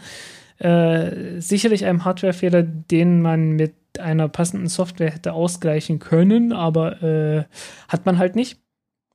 Aber richtige Softwarefehler, für die die Hardware eigentlich überhaupt nichts kann, äh, die gibt es halt doch immer wieder. Und vor allen Dingen war das so Ende der 90er Jahre. Irgendwie Ende der 90er Jahre ist da irgendwas eingerissen. Ähm, Gibt es verschiedene Spekulationen äh, und die, die überzeugendste Spekulation, die ich da gelesen habe, ist, ja, dass die, dass die Leistung der Computer halt äh, immer besser geworden ist mit der Zeit und äh, die Computer halt immer mehr leisten konnten und man gleichzeitig gesagt hat, ja, wir übernehmen einfach die Software, wie sie war und äh, basteln dann noch ein bisschen Zeugs ringsrum. Und können uns dann sicher sein, dass die Software, so wie sie war, äh, schon weiter funktionieren wird, wie es immer getan hat. Äh, ja. Ja, und das endet dann, dann folgendermaßen. Äh, zum Beispiel Ariane 5. Äh, okay, Ariane 5 ist jetzt echt der Klassiker schlechthin dabei. Äh, haben sicherlich auch schon viele gehört. Die Ariane 5 beim äh, Jungfernflug 1996 ist relativ spektakulär explodiert. Ähm, Grund dafür war, äh, dass äh, die Steuersoftware, also da ist halt eine Steuersoftware drin gewesen, ähm, die von der Ariane 4 war. Und in der Ariane 4 äh, war letzten Endes, gab es die Möglichkeit, dass man den Start irgendwie abbrechen konnte. Und äh, dafür brauchte man ein paar Software-Routinen, dass die äh, das letzten Endes, ja, die halt äh, den, den Zustand der Rakete überwacht hat. Äh, zum Beispiel so Zeugs wie äh, die äh, was war das? Ähm, ich weiß nicht mehr. Also es, es war auf jeden Fall die Querbeschleunigung, die gemessen wurde. Und was heißt Querbeschleunigung? Querbeschleunigung heißt, äh, ja, also dass irgendwie die, die, äh, ja, halt Kräfte, die von der Seite her wirken. Also, äh, dass das Ding halt eine Kurve fliegt letzten Endes. Oder mhm. dass irgendwie von der Seite her äh, die, die, äh, so halt irgendwas drückt, letzten Endes, ne? Also äh, kann, kann durch alles Mögliche vor, hervorgerufen werden, zum Beispiel halt durch Aerodynamik. Äh, kann sicherlich auch dadurch hervorgerufen werden, dass die Rakete halt irgendwann anfangen muss, eine Kurve zu fliegen. Äh, und sowas. Der Punkt ist aber, Querbeschleunigung wird umso größer, umso größer die Rakete ist umso mehr Schub du hast, umso mehr, äh, umso mehr Querbeschleunigung hast du und auch umso höher die Beschleunigung ist, die du hast, umso größer wird die Querbeschleunigung. Und man hat halt bei der Ariane 5 die Software von der Ariane 4 übernommen. Dummerweise ist die Ariane 5 keine Ariane 4. Und zwar sowas von das überhaupt nicht. Hätte man vielleicht etwas früher feststellen können. Ja, hätte man. Äh, der Witz war ja bei der Ariane 5, äh, dass die eigentlich tatsächlich einfach bloß ein Upgrade von der Ariane 4 sein sollte. Ganz ursprünglich mal. Ne, da gab es so, so diverse Entwürfe, äh, weil Ariane 5 sollte ja ursprünglich diesen Hermes äh, tragen, also diesen bemannten Raumtransporter. Und der wurde immer schwerer und damit musste die Ariane 5 dann irgendwann immer und immer mehr leisten. Und äh, das hatte dann zur Folge, dass man halt verschiedenste Konzepte hatte und äh, die Konzepte dann immer gewagter wurden. Also am Anfang war es noch ganz einfach, da hat man gesagt, okay, wir nehmen eine Ariane 4 Rakete, die hat äh, im Kern vier äh, Triebwerke und hat dann gesagt, okay, wir nehmen noch ein fünftes Triebwerk dazu. In der zweiten Stufe nehmen wir ein anderes Triebwerk, nämlich eins aus Wasserstoff. Und äh, dadurch wird das Ganze etwas effizienter und damit haben wir mehr Nutzlast und äh, dann passt die Sache schon. Das war das erste Konzept und das war eigentlich ein ziemlich gutes Konzept, so wie es war. Das hat man aber nicht genommen. Äh, es gab noch ein anderes Konzept, wo man halt gesagt hat, okay, wir tauschen alle, alle äh, Triebwerke durch Wasserstofftriebwerke aus. Das hätte wohl auch noch geklappt. Aber man hat sich dann halt dafür entschieden, äh, okay, wir nehmen dieses Triebwerk, das man für die zweite Stufe entwickelt hatte, äh, und wir nehmen das halt jetzt so für die, für die erste Stufe letzten Endes. Und rechts und links hauen wir einfach zwei richtig fette Feststoffbooster ran und dann wird das schon. Das Dumme ist, dass diese richtig fetten Feststoffbooster äh, eine riesengroßen, einen riesengroßen Schub haben und äh, die Ariane 5 Rakete viel schneller abhebt, als das die Ariane 4 Rakete getan hat und übrigens auch äh, viel schneller, als das irgendwie äh, eine Falcon 9 Rakete macht oder eine Atlas Rakete oder sowas. Also äh, die ist schon relativ schnell bei der Sache. Das heißt natürlich auch, dass die Querbeschleunigung relativ groß wird. Und äh, ja, in der Software von der Ariane 4 Rakete war es nun dummerweise so, äh, dass da eine Variable drin war, die einfach, in die einfach die Messwerte von dem Beschleunigungssensor reinkamen. Und diese Variable, in der das Ganze gespeichert wurde, war eine 16-Bit-Variable und also mit Vorzeichen. Und 16-Bit-Variablen, wie wir die kennen, äh, die gehen halt bis 32.767.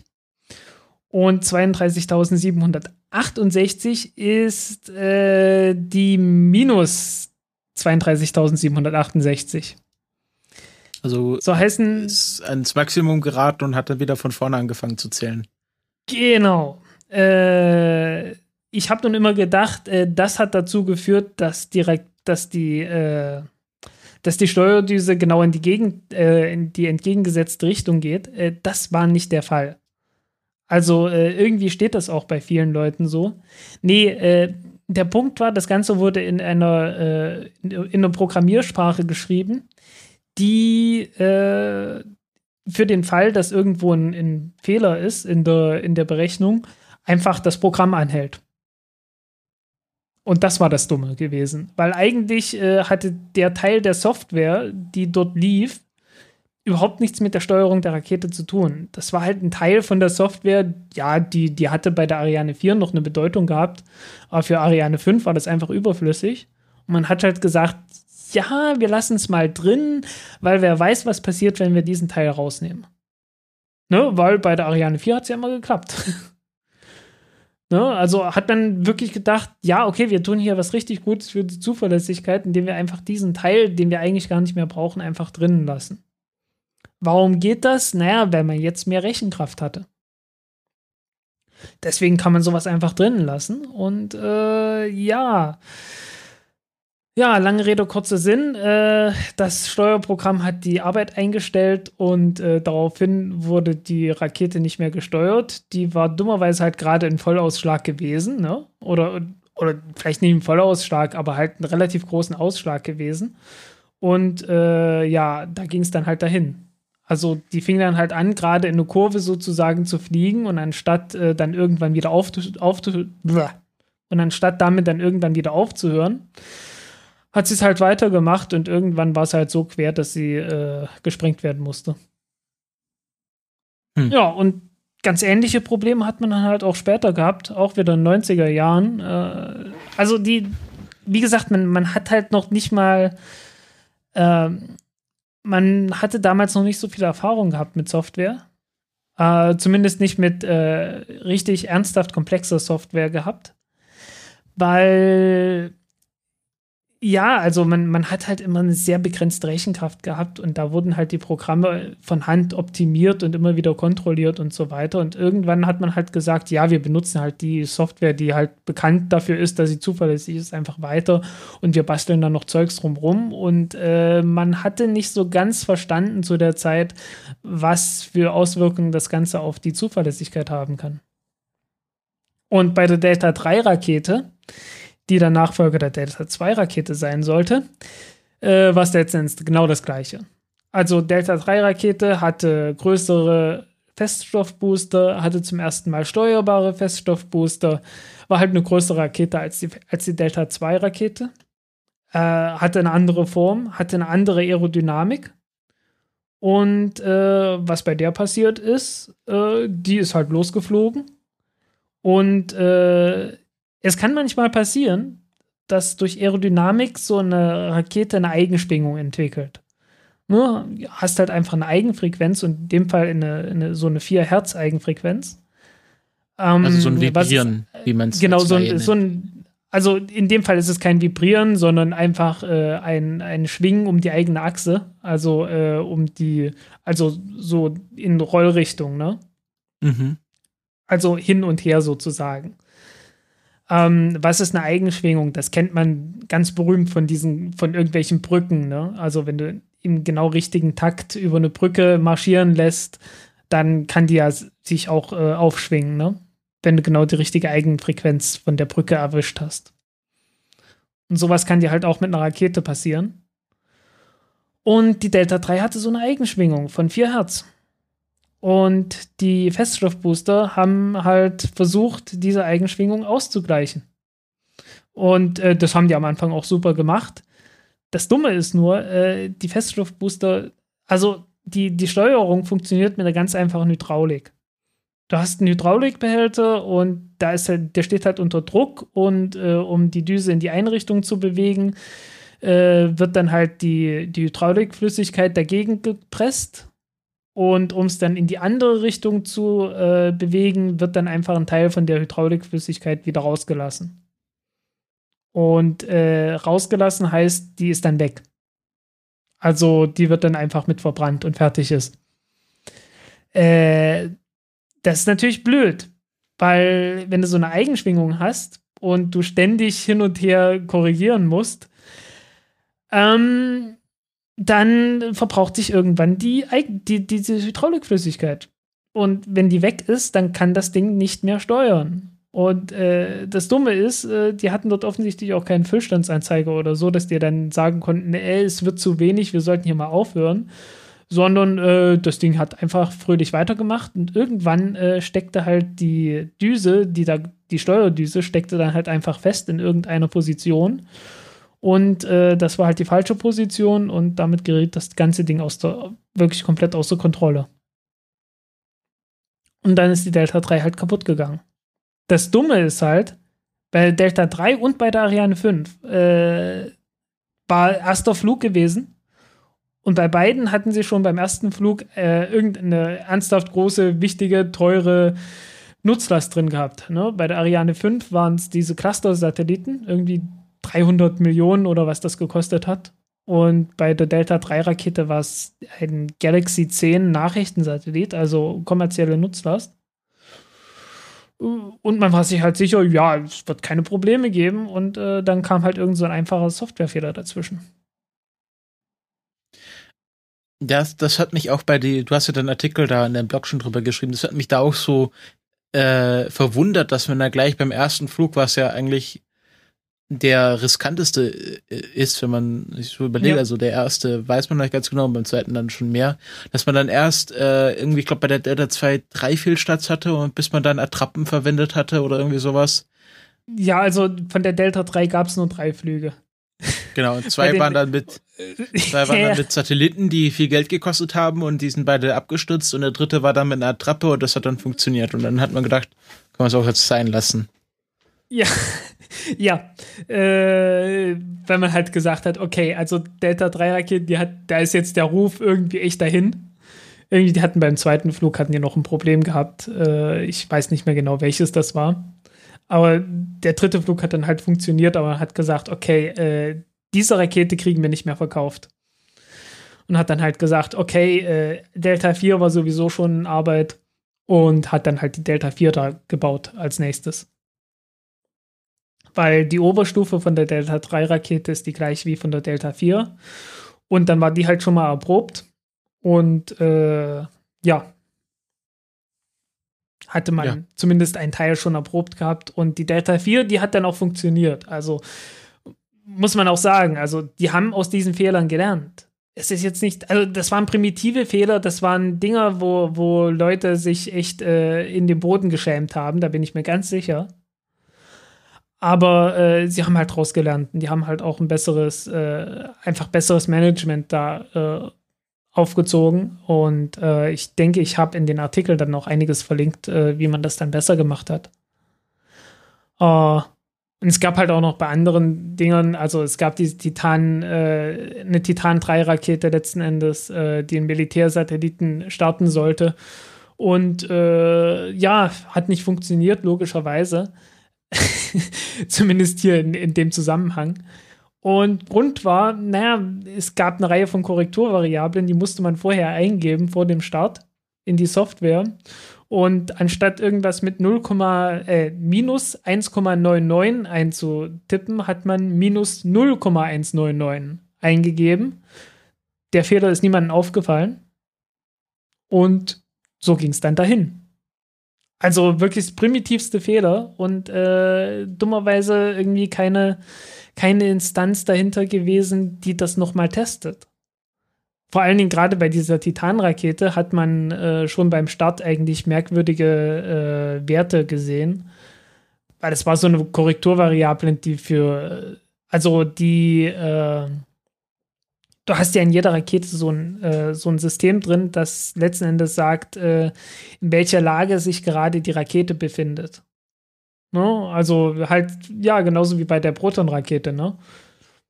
Und äh, diese Systeme sind so genau, dass die jeden Scheiß feststellen können, inklusive sowas wie Rotation der Erde. Ne? Und äh, die Werte, die man gesehen hat beim Start, war halt, man hat halt schon beim Start gesehen, äh, irgendwie sagt die Software, dass die Rakete nicht stillsteht. Und es hat sich keiner dafür interessiert. Ne? Man, man hatte irgendwie, äh, es, es fehlte dort irgendwie komplett die Institution dafür, äh, solche Fehler zu erkennen und die auch weiterzuleiten. Das war halt ein ernsthaftes Problem. Und äh, ja, so passiert es dann halt, dass ein einfacher, ein einfacher Tippfehler, ne, anstatt von 1,99 0,199 einzutippen, äh, mal eben dazu führt, dass die dritte Stufe dann halt äh, irgendwie ganz großen Scheiß baut und äh, das war's dann halt. Ja. Äh, liegt das eigentlich daran, dass in den 90er Jahren so viele Softwarefehler aufgetreten sind, dass Software so neu war? Also, dass man äh, in den 90er Jahren Software im großen, erstmal im großen Stile äh, bei Raketen eingesetzt hat? Oder warum hat sich das in den 90ern nee, so also, geballt? Also, Software hatte man ja schon lange gehabt. Äh, ich kann mich sehr gut daran erinnern, dass äh, Richard Feynman, äh, der hat ja damals die Challenger-Untersuchung gemacht. Und der war halt auch bei den Computeringenieuren dabei gewesen. Und der hat sich dort, der hat die sehr gelobt. Also, äh, weil man dort halt wirklich jede Zeile damals noch äh, von Hand kontrolliert hat und äh, ging halt alles mehrfach durch, durch diverse Kontrollen durch. Ähm, ja, aber man, man, es hatte sich noch nicht so ganz die Einsicht durchgesetzt, äh, dass eine Software, die einmal gut funktioniert, nicht unbedingt immer gut funktioniert, wenn sich drumherum irgendwas ändert. Und mhm. äh, ja, man, man hat halt gedacht, ja, okay, wir haben hier eine Software und die funktioniert. Und dann hat man gesagt, ja, also äh, wenn wir wollen, dass die nächste Rakete zuverlässig ist, dann nehmen wir einfach alles, was gut funktioniert von der alten Rakete, inklusive die Software. Ne? Also irgendwie Software war halt so das, das magische Wort und äh, das war's halt, ne? Das ist die Software. Das so wie das ist das Triebwerk oder so. Hm das ist ein ernsthaftes Problem halt. Ja, und das hat man jetzt zum, also heute ist es ja eher seltener, dass so eine Rakete wegen so doofen, oder? Wegen so doofen Softwarefehlern ab, abstürzt. Es ist relativ selten auf jeden Fall, ja. Also, äh, ich kann mich nicht erinnern, dass es, also zumindest ganz so doof äh, war es schon lange nicht mehr, nee. Also beim Cygnus Frachter war es das Triebwerk, bei SpaceX okay, es gab, es, gab diese, es gab die beiden, es gab die beiden, äh, die beiden Mars-Sonden. Man wird sich erinnern, so Pfund statt Kilogramm und so, ne? Ach so. äh, ja. Das war auch Ende der 90er Jahre gewesen, aber ich habe jetzt die Details nicht mehr im Kopf und ich habe die auch nicht nochmal rausgesucht. Äh, aber ist natürlich bekannt, ne? Also, ja. dass man da, dass man da größeren Scheiß gebaut hat.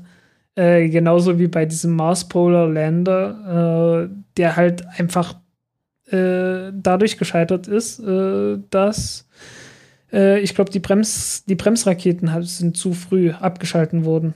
Äh, einfach weil man einfach weil die Software gedacht hat, dass äh, sie schon den Boden erreicht hat. Weil die Landebeine wurden ausgefahren und dann war da unten so ein Erschütterungssensor und wenn der, wenn der Erschütterungssensor sagt Piep, dann ist das Ding gelandet.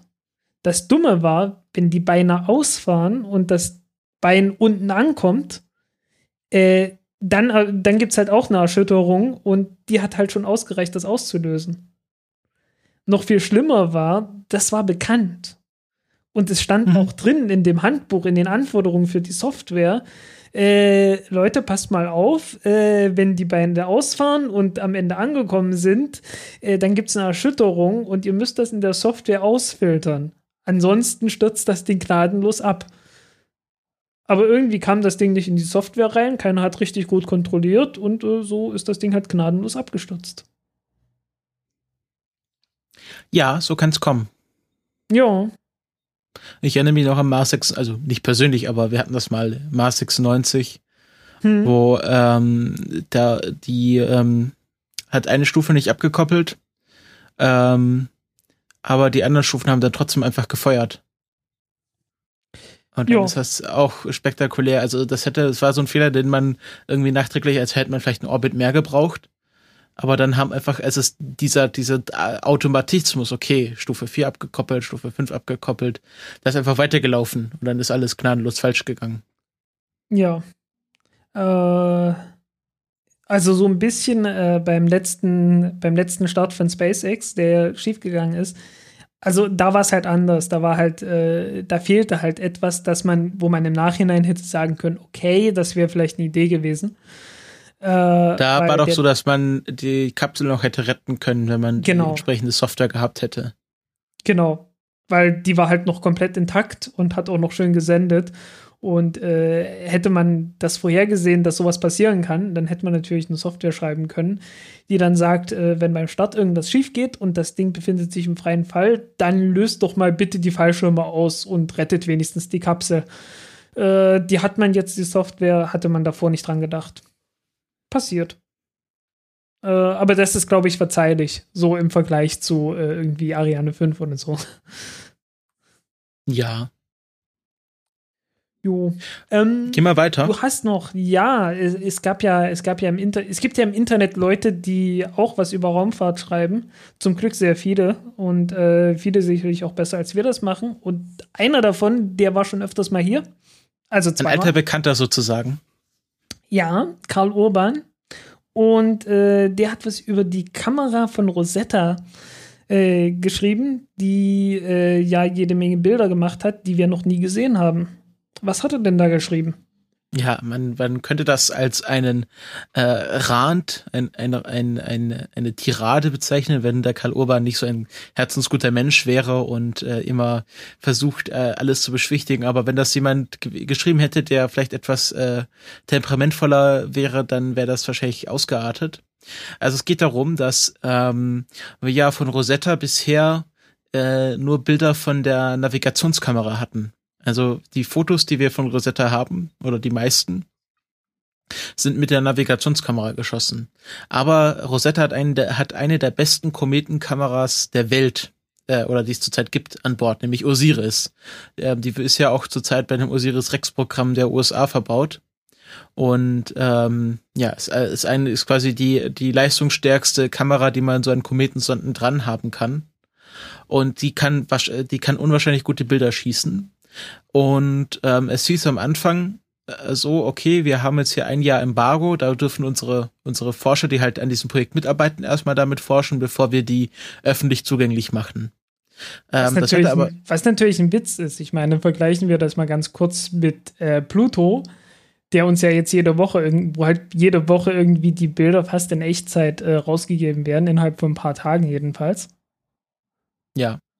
Ne? Äh, ja, es ist, ähm, ist halt eine andere Politik. Das äh, fand Karl Urban auch noch, also er fand das auch nicht, nicht so toll, aber er fand es auch okay.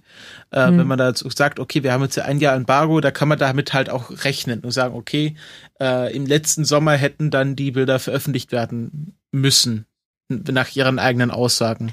Also nach dem, das macht auch das äh, Göttinger Max Planck Institut, soweit ich das richtig verstanden habe. Und ähm, ja, im letzten Sommer kamen halt keine Fotos und Karl Urban hat dann nochmal nachgefragt. Und es hieß dann, ja, anderthalb Jahre später spätestens. Und äh, am 9. Dezember ist dann eine Webseite online gegangen, die, ähm, wie er selbst sagt, ein jemand mit grundlegenden HTML-Kenntnissen mal eben in 60 Minuten zusammenbauen könnte. Wo es jetzt genau ein Foto gibt, was von dieser Osiris-Kamera geschossen wurde. Ähm, das haben wir auch gleich noch im Fotolabor. Und ähm, wenn man sich das anschaut, dann äh, sieht man diesen äh, doch sehr gravierenden Qualitätsunterschied zur NAV-Kamera, also zur Navigationskamera, weil das Foto ist erstens wesentlich hoch aufgelöster und zweitens äh, einfach viel, viel besser von der, von den Lichtverhältnissen, von den Details, die man erkennen kann, von, ja, einfach von allem. Und ähm, es hieß jetzt vom Max-Planck-Institut, ja, wir haben die Foto an die, an das Planetary Science Archive der ESA übergeben. Und es liegt jetzt an dem, an dem, an der ESA, diese Bilder nach und nach zu veröffentlichen. Und äh, der aktuelle Stand ist, ähm, dass die nächste Woche wahrscheinlich nach und nach veröffentlicht werden. Also dass wir, wenn wir Glück haben, nächste Woche die, äh, also den ersten Satz mehr als nur dieses eine Bild jetzt äh, von äh, von von Churyumov Gerasimenko sehen können. Aber der, der, das Allgemeine, wie, wie, sich, wie sich das abgespielt hat, die letzten anderthalb Jahre, das fand halt Karl Urban und das finde ich auch sehr bedauernswert, weil da sehr viel Öffentlichkeitsarbeit einfach hinten liegen gelassen wurde, weil man jetzt anderthalb Jahre das auf Embargo gesetzt hat. Es geht sogar so weit, dass Forscher bei Vorträgen, äh, die mit diesen Bildern äh, hantiert haben, äh, Fotografieverbote erteilen mussten und sagen, okay, aber jetzt dürfen sie keine Fotos mehr von den Folien machen, was noch viel schwachsinniger ist, weil kein Planetenforscher, auch wenn er noch so gut ist, kann irgendwas von abfotografierten Folien erkennen. Ja, also äh, es ist halt irgendwie, irgendwie sind die im Denken wirklich noch im, im also in, im tiefsten 20. Jahrhundert verwurzelt. Äh, eigentlich, ja, es ist eigentlich untragbar, muss man dann einfach mal sagen. Äh, Leute, ihr, ihr, ihr habt es irgendwie nicht kapiert, wie, wie die heutige Welt funktioniert. Ihr habt nicht kapiert, dass man äh, Ergebnisse, die man hat, rausgibt. Und ihr habt vor allen Dingen nicht kapiert, wer euch bezahlt. Weil das sind wir. Und äh, wenn wir nicht bekommen, was ihr mit unserem Geld macht, dann werden Menschen sauer. Und irgendwann kann ich es dann auch irgendwie gut verstehen, wenn Leute sagen, wozu sollen wir denen Geld geben? Weil äh, irgendwie es, es kommt ja eh nie was raus. Und äh, ja, wenn man dann mit den Ergebnissen dann sowas von hinterm Berg hält, als wäre das alles Staatsgeheimnis, äh, ja, kann man ein bisschen, kann man doch sehr irgendwie verstehen. Ne? Mhm. Das Lustige in seinem Artikel hat er am Ende noch erwähnt, es gibt auch die, das genaue Gegenteil. Bei der Gaia-Mission ist das so.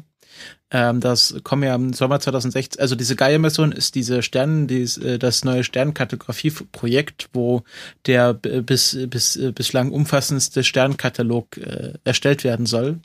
Hm. Und äh, die ersten öffentlichen Ergebnisse sollen im Sommer 2016 veröffentlicht werden. Und bis dahin ist es den Forschern dieses Projektes verboten, irgendwelche Forschung damit anzustellen, mit diesen Daten. Das ist doch genauso bescheuert. Ja, genau.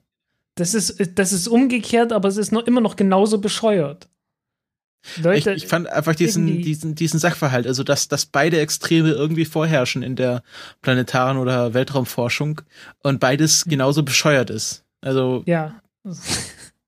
ist ein sehr, ist ein sehr, sehr lesenswerter Artikel. Den kann man sich mal zu Gemüte führen. Ja, äh, also da geht, da geht doch sehr viel schief in der, in der Forschung, äh, in der Forschungspolitik auch. Also das ist, äh, ja. Ja, also in der Forschung an sich geht ja nicht schief. Es ist hier reine Politik, reine Bürokratie, die man hier vor sich hat. Ja, also äh, ich meine, man vergleicht das irgendwie mit CERN oder so, die halt alles rausgeben. Wo dann halt auch ja, eben einfach irgendwie äh, alle Leute, die in CERN arbeiten, in jedem Paper irgendwie erwähnt werden. Und man dann Echt? mehrere, ja, ja, also es gibt Paper, die wirklich seitenweise äh, halt äh, einfach nur Namen auflisten von Beteiligten, weil man halt irgendwann gesagt hat, äh, und wenn es bloß ein Techniker ist, der irgendwo, der irgendwo dafür verantwortlich ist, dann, dass da ein Kryostat oder so funktioniert, äh, der hat seinen Anteil. ne? Äh, und hat man dann halt irgendwann gesagt, okay, es kommen halt alle drauf. Und, ja, es gibt ja auch so Fälle, wo dann irgendwie ein Professor als Autor erwähnt ist und der hat eigentlich nichts gemacht, sondern darf halt nur seinen Namen drunter setzen. Also auch wiederum da äh, gibt es beide Extreme. Weniger drüber, weniger äh, äh, drunter als drüber. Ja, ja, also drüber setzen. Und im Kunde hat der, der Doktorand gemacht und der Professor hat nur das abge, abgenickt. Ja, ich habe da auch mal irgendwo, irgendwo war mal so ein Witz, äh, also noch nicht mal ein Witz, also ein trauriger Witz halt abgebildet, äh, der dann erklärt hat, irgendwie der, so der wichtigste ist irgendwie der, der vorletzte, der erwähnt wird. Und wer ist der letzte? Äh, ach, das war nee, nicht der, nicht der Hausmeister. Das war noch mal, der letzte ist noch mal irgendein wichtiger, also irgendeiner, der bloß wegen dem Namen noch mal rein muss.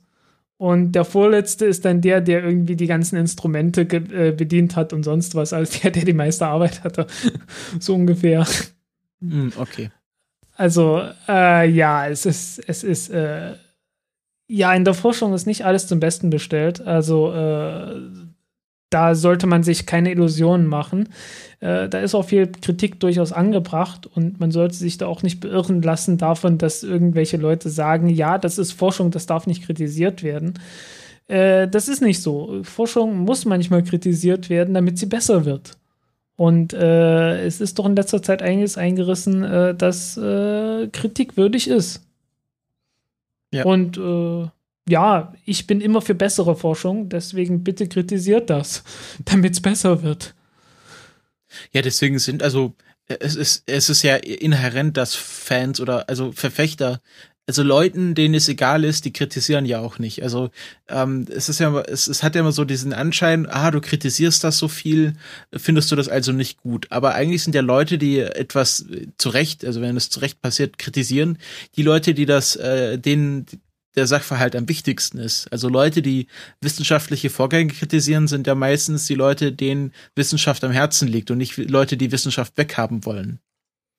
Ja, und ist, also aus einem anderen Bereich, also Leute, die am meisten irgendwie, keine Ahnung, Serie, also ich kenne das von Doctor Who, also die Leute, die die größten Doctor Who-Fans sind, die kritisieren die Serie am meisten. Und das ist ja also der Sinn, also äh, äh, so negative Haltung gegenüber was oder äh, zeichnet sich ja meistens in Egalität aus, anstatt ja, also außer wenn man es halt irgendwie so ganz verrückt ist, aber selbst dann ja. Also das Schlimmste ist ja, wenn, wenn Leuten Dinge egal sind. Also wenn Leuten die Forschung egal wird, dann das ist das Schlimmste, wenn sie sich halt aktiv damit beschäftigen und auch wenn es darum geht, die Forschung zu kritisieren, dann, ähm, dann ist das ja schon mal schon mal ein Schritt in die richtige Richtung, anstatt äh, Leute, die sagen, pff, Raumfahrt, ist mir doch egal. Hm, naja, ich würde den Leuten schon das Recht einräumen wollen, äh, Raumfahrt egal zu finden, wenn sie denken, es gibt Wichtigeres. Also das, das Recht sollte jeder haben. Also ja, das will ich, ich, nein, würde, da, nie, ich würde da auf niemanden, ich würde da auf niemanden herabsehen, der sagt, äh, nein, Raumfahrt nein, ist mir egal. So habe ich das gar nicht gemeint. Ich meinte halt, ähm, wenn man Leute für Raumfahrt begeistern möchte, ja, dann äh, sollte man nicht die Leute, äh, ja, dann, dann, dann so, muss man auch Leute akzeptieren, die Raumfahrt kritisieren. Ja, Und, definitiv. Äh, es, da, äh, da, das ist schon mal äh, besser, also ist nicht gut, aber also Leute, die sagen, äh, arme Kinder in Afrika, das ist ja auch nicht Sinn der Sache, aber es ist schon mal besser als Leute, die halt einfach äh, keine, keinen Bezug zur Raumfahrt haben. Ja, in gewisser Weise schon, ja. Aber wie gesagt, äh, man sollte auf niemanden herabsehen, der einfach sagt, äh, ja, ich nee, habe anderes. Ich, ja nicht. ich habe irgendwie anderes. Ja, ich meine jetzt auch gar nicht dich. Ich meine jetzt eher so allgemein.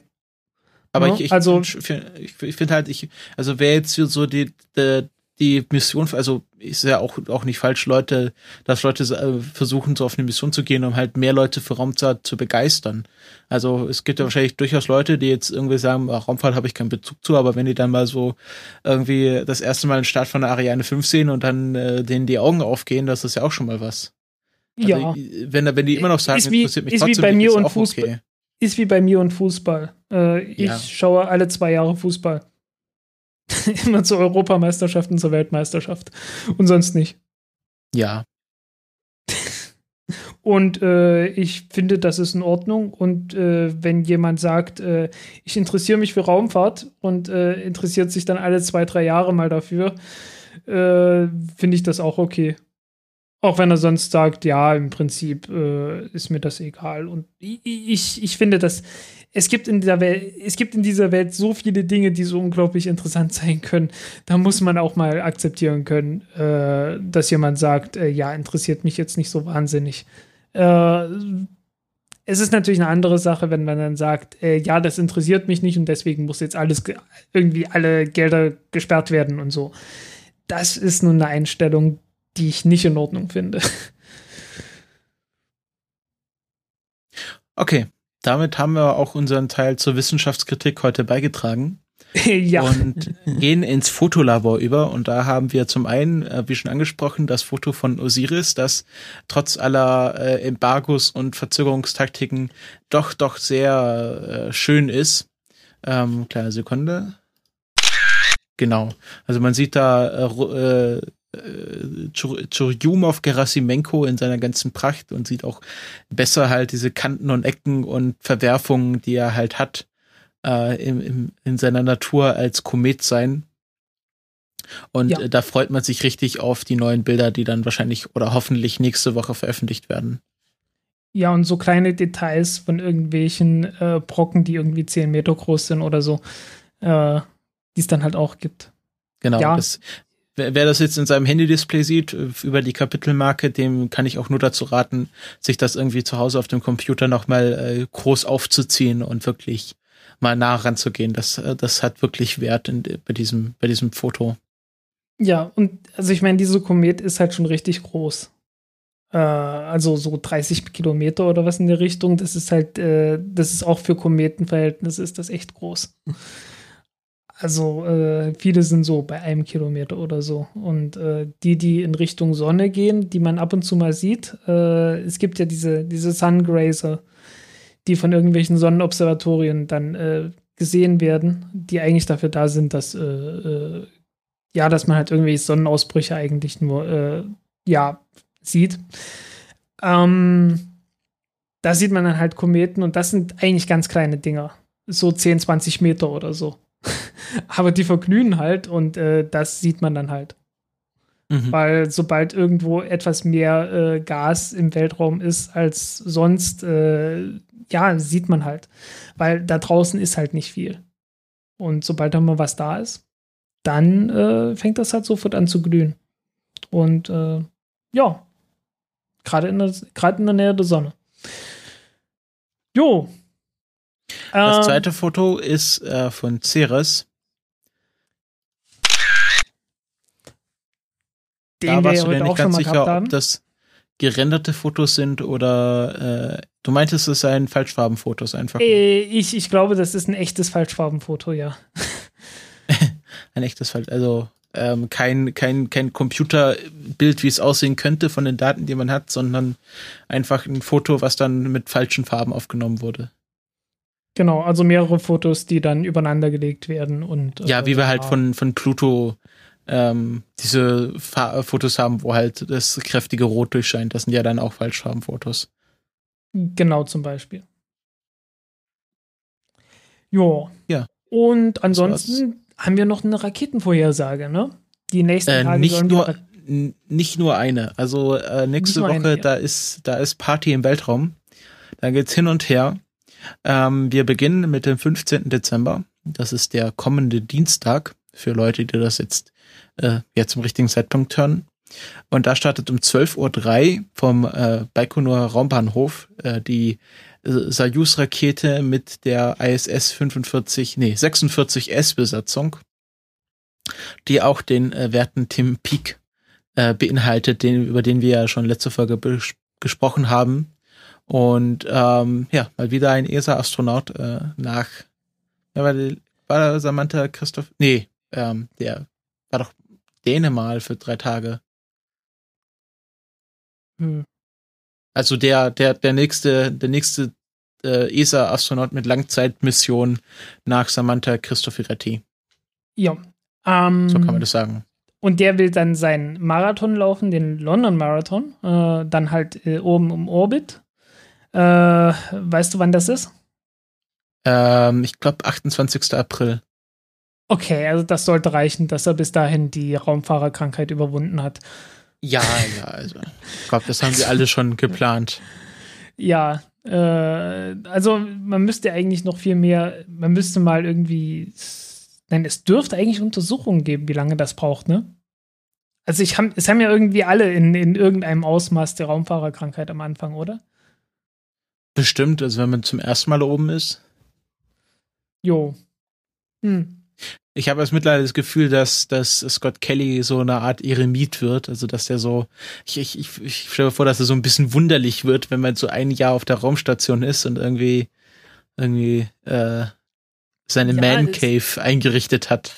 Ja, es gibt halt auch, es gibt halt auch Astronauten, die dann sagen, die sind auf die Erde zurückgekommen und äh, haben dann halt so Probleme gehabt, äh, sie wollen irgendwie jemanden einen Kugelschreiber geben und äh, wundern sich dann doch sehr, dass das Ding einfach runterfällt.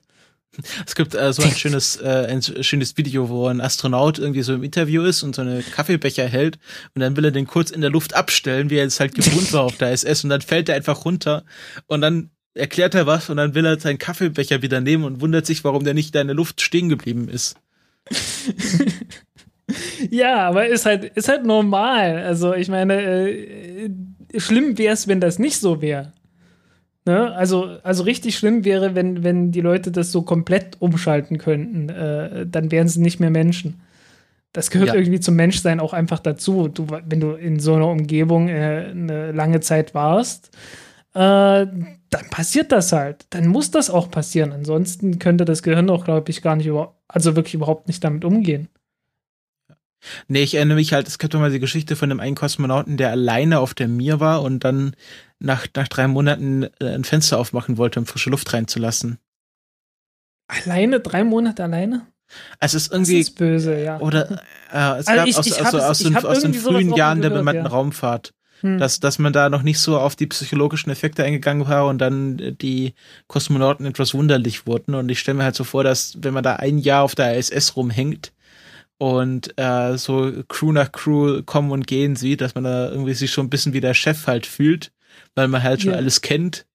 Und dass, dass der jetzt äh, hier. Ist ja dann auch berechtigt, würde ich sagen. So Lord of the Flies macht oder so. Ja, das kann sein, weiß ich nicht. ähm, erinnert mich daran, dass äh, bei Skylab sind ja dann irgendwann die Astronauten in den Streik get äh, getreten. Ja, genau, solche Sachen gab's und ähm, ja, das war dieser Vorfall mit, äh, wo, wo bei dem italienischen Astronauten Wasser in den Helm gelaufen ist. Das war ja auch, auch eine Folge von, man hat der Crew zu wenig Zeit für technische Maßnahmen gegeben und hat gesagt, wir müssen jetzt Wissenschaft machen. Und die haben halt die ganze Zeit nur Wissenschaft gemacht und sich nicht mehr um die Station an sich und um ihr Equipment kümmern können. Ja, äh, das Ding ist halt für sieben Leute gedacht gewesen und jetzt sind plus sechs da. Lange Zeit waren es ja plus drei. Ja. Und Obwohl, wenn, wenn jetzt die neuen Rettungskapseln installiert werden, dann können auch wieder sieben dort oben sein. War da nicht neulich so eine Meldung? Äh, ja, aber so schnell wird das ja nicht kommen, ne? Also frühestens ja irgendwie 2018 oder so. Ah, okay. Aber trotzdem. Also ich, ich glaube, das, das kommt doch dann äh, zusammen mit den neuen Raumschiffen, ne? Ja. Also mit den Commercial Crew. Ja, auf jeden Fall ähm, hat jetzt auch Japan, wo wir gerade dabei sind, äh, gesagt, dass sie bis 2024 Teil der ISS sein wollen.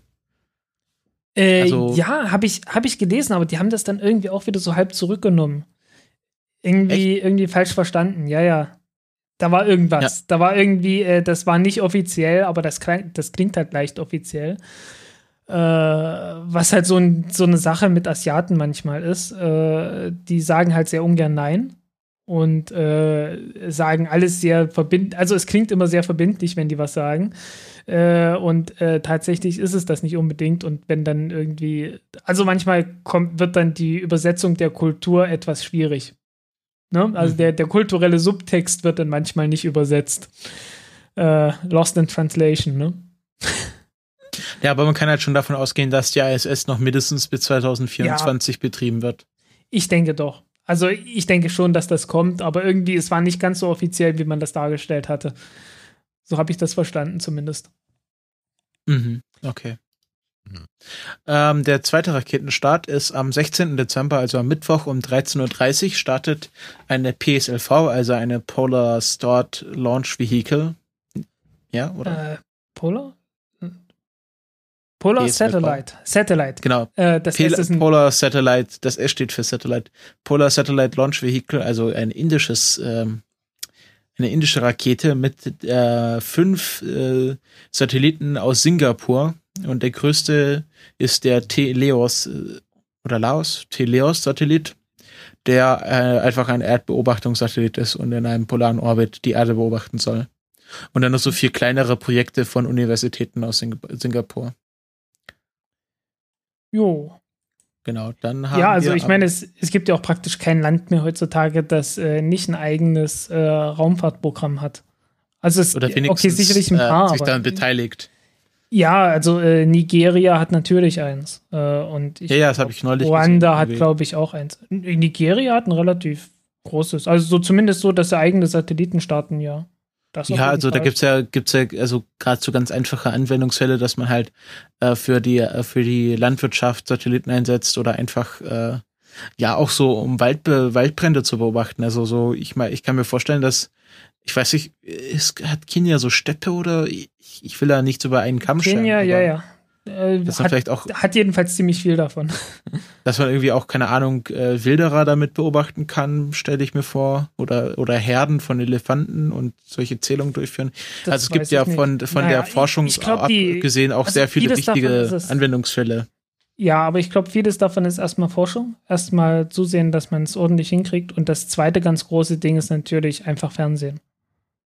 Einfach Das Nachrichtensatelliten. Das ist, äh, das ist immer wieder das Wichtigste.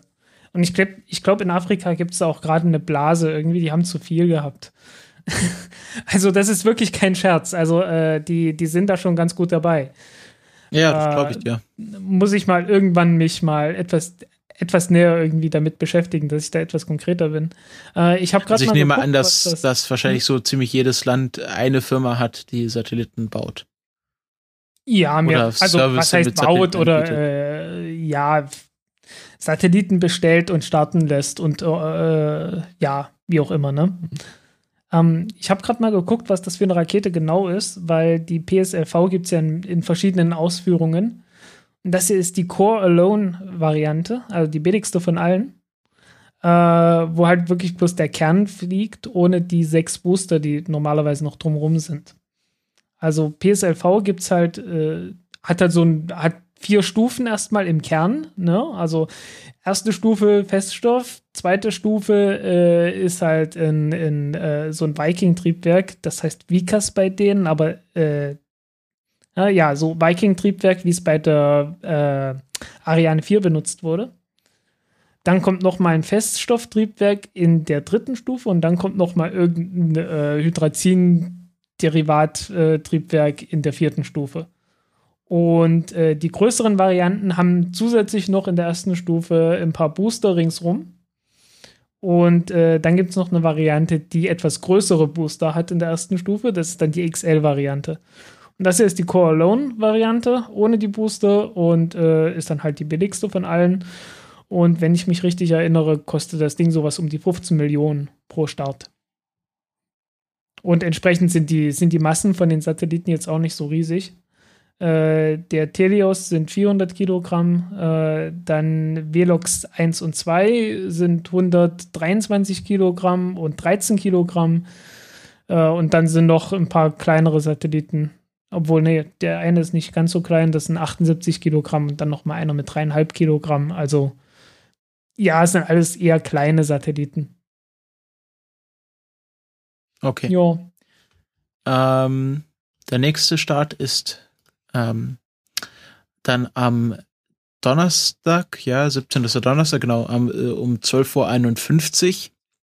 Da startet wieder eine Soyuz-Rakete mit Galileo 11 und 12. Das ist, glaube ich, das europäische, also europäische Genau. GPS-Programm. genau. Das irgendwie, äh, äh, irgendwie auf einen Meter Genauigkeit mal kommen soll, wenn es fertig ist. Ja, äh, das GPS äh, wird ja auch immer weiter verbessert. Äh, ich weiß gar nicht, wie genau die jetzt sind. Ähm, ja, der Witz ist halt bei Galileo, da wurden ja schon mal zwei gestartet mit einer Soyuz-Rakete und da ist dann irgendwann der Start schiefgegangen und die sind nicht in den zirkulären, in die zirkuläre Umlaufbahn gekommen, sondern halt in so irgend so elliptische. Und ja, gut, damit will man jetzt ein bisschen allgemeine Re Relativitätstheorie nachmessen, aber so richtig toll ist das alles nicht. Äh, ja, hoffen wir mal, dass das diesmal besser klappt. Ja. Jo. Dann äh, kommen wir zum Highlight dieser Woche. 20. Dezember, 2.25 Uhr in der Nacht, Start einer Falcon 9 mit Opcom OG2.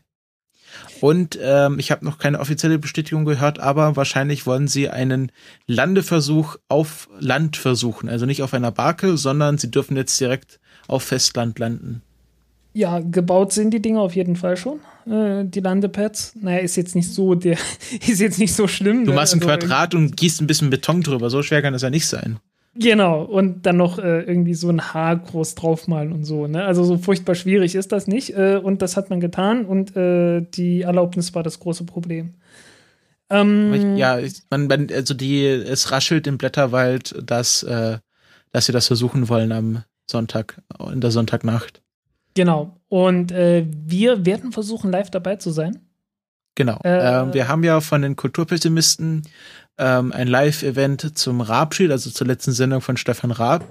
Und wir vermuten, dass das so etwa bis 1 Uhr, 2 Uhr maximal gehen wird. Und dann können wir direkt daran anschließen. Und äh, du meintest, dass SpaceX äh, ihre Videos gemeinfrei macht. Ja, äh, SpaceX macht alle Videos und alle Bilder, die sie so veröffentlichen, äh, in, packen die in die Public Domain so dass wir schwer davon ausgehen können, dass wir im Anschluss diese Bilder nehmen können und also die, die, das Video nehmen können und unser Audiokommentar drüberlegen können, das Ganze veröffentlichen können. Um, ja, freut euch drauf, wenn es klappt. Äh, hängt natürlich auch immer drauf, davon ab, äh, wie lange das nun tatsächlich dauert, weil, wenn es sein muss, wird der Start dann wieder verschoben. Die haben irgendwie ein dreistündiges Startfenster und wenn die dann halt halb drei sagen, ja, wir machen das halb sechs, dann bin ich mir nicht sicher, ob wir dann noch da sind. Genau, also alles unter Vorbehalt, aber wer wach bleiben will, 2.25 Uhr beginnt das Ganze und geht, glaube ich, bis 5.25 Uhr das Fenster. Und dann haben wir am äh, nächsten Montag, das inkludiere ich auch, weil wir ja äh, jetzt erstmal eine längere Pause haben. Das ist gleich noch was dazu. Jo. Am nächsten Montag, am 21. Dezember um 9.44 Uhr startet äh, ein äh, Progress-Frachter äh, namens 62P auf, wiederum auf einer Soyuz-Rakete, also zwei, äh, drei Soyuz-Starts in den nächsten acht Tagen. Ähm, ja, also eine ganz klassische Resupply-Mission für die ISS. Aber zu einer Uhrzeit, wo man sich das vielleicht anschauen kann. Und nicht so wie ja, andere Leute. Ähm, Genau, und das sind die 1, 2, 3, 4, 5 Raketenstarts für die nächste Woche. Ähm, zu der Ankündigung, dass wir eine längere Pause machen werden. Es ist ja so, dass jetzt die Weihnachtszeit beginnt. Und wir haben uns überlegt, wir machen eine Weihnachtsfolge. Also wir haben ja einmal eine Wichtelfolge, also jemand wichtelt uns ja mit einer Folge. Und die wird, äh, also da werden alle Folgen, die gewichtelt werden, am 24. Dezember veröffentlicht.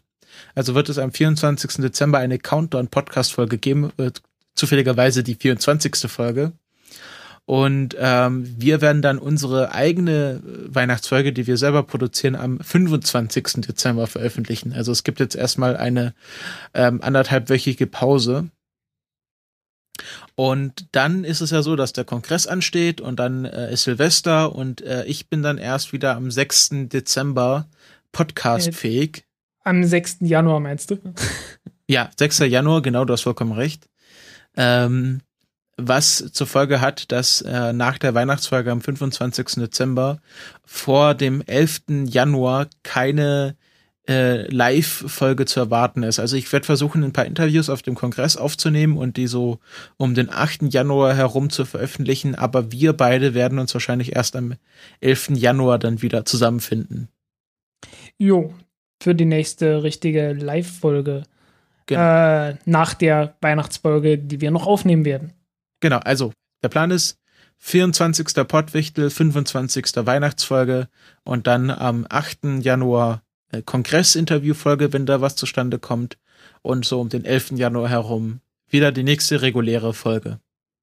Ja, und bis dahin können wir dann auch äh, sicherlich sehr viel sagen, was sich dann bei SpaceX entwickelt hat, weil äh, für SpaceX, also wir müssen dann zur Weihnachtsfolge dann irgendwie eine etwas ausgedehntere äh, Raketenvorhersage machen. Äh, SpaceX äh, hat ja angekündigt, in dieser Zeit irgendwie drei Starts zu machen, inklusive jetzt dem vom 20. Dezember. und dann können wir ja mal Nachlese machen und gucken, äh, wie viele sind es denn jetzt geworden. Weil verschiebt sich ja dann doch mal ganz gerne sowas. Ja. Äh, das war's. Wir machen jetzt so ein kleines Fazit. Wir haben uns überlegt, dass wir das äh, wie bei ähm, methodisch inkorrekt nochmal zusammenfassen. Was hatten wir denn heute? Jo, was haben wir denn heute gelernt? Äh, wir, hat, wir haben gelernt, dass Hermann Obert äh, 1923 am 15. Dezember sein Buch veröffentlicht hat, Die Rakete zu den Planetenräumen wir haben dazu noch gelernt, dass ähm, wenn man Lagesensoren falsch rum einbaut, Raketen ähm, in die falsche Richtung fliegen. Und das bei der Proton-Rakete äh, am 3. Juli 2013 so passiert ist. Äh, wir haben außerdem gelernt, dass ich mich furchtbar über Helium 3 aufregen kann. ja, weil das für immer Science Fiction bleiben wird. Mhm. Wir haben außerdem gelernt, dass äh, die Ceresflecken einfach nur Salz mit Wassereis ist und die von Zeit zu Zeit anfangen zu dampfen. Dann haben wir festgestellt, dass Karl Urban äh, immer sehr höflich bleibt, wenn er sich aufregt und äh, ich mich dann auch drüber aufregen können, wenn Forscher äh, ihr Zeugs nicht ordentlich veröffentlichen. Genau, dann haben wir gelernt, dass äh, Ende der 90er Jahre Raketen häufig abgestürzt sind, weil man nicht genau auf die Software geachtet hat. Und ähm, dass man, dass man gelernt hat nach den, nach den 90ern oder Anfang der 2000er Jahre, dass man, auch wenn Software einmal funktioniert, sie bei einer anderen Rakete nicht immer genauso funktionieren muss. Und damit bedanken wir uns für die Aufmerksamkeit und freuen uns auf die nächste Folge.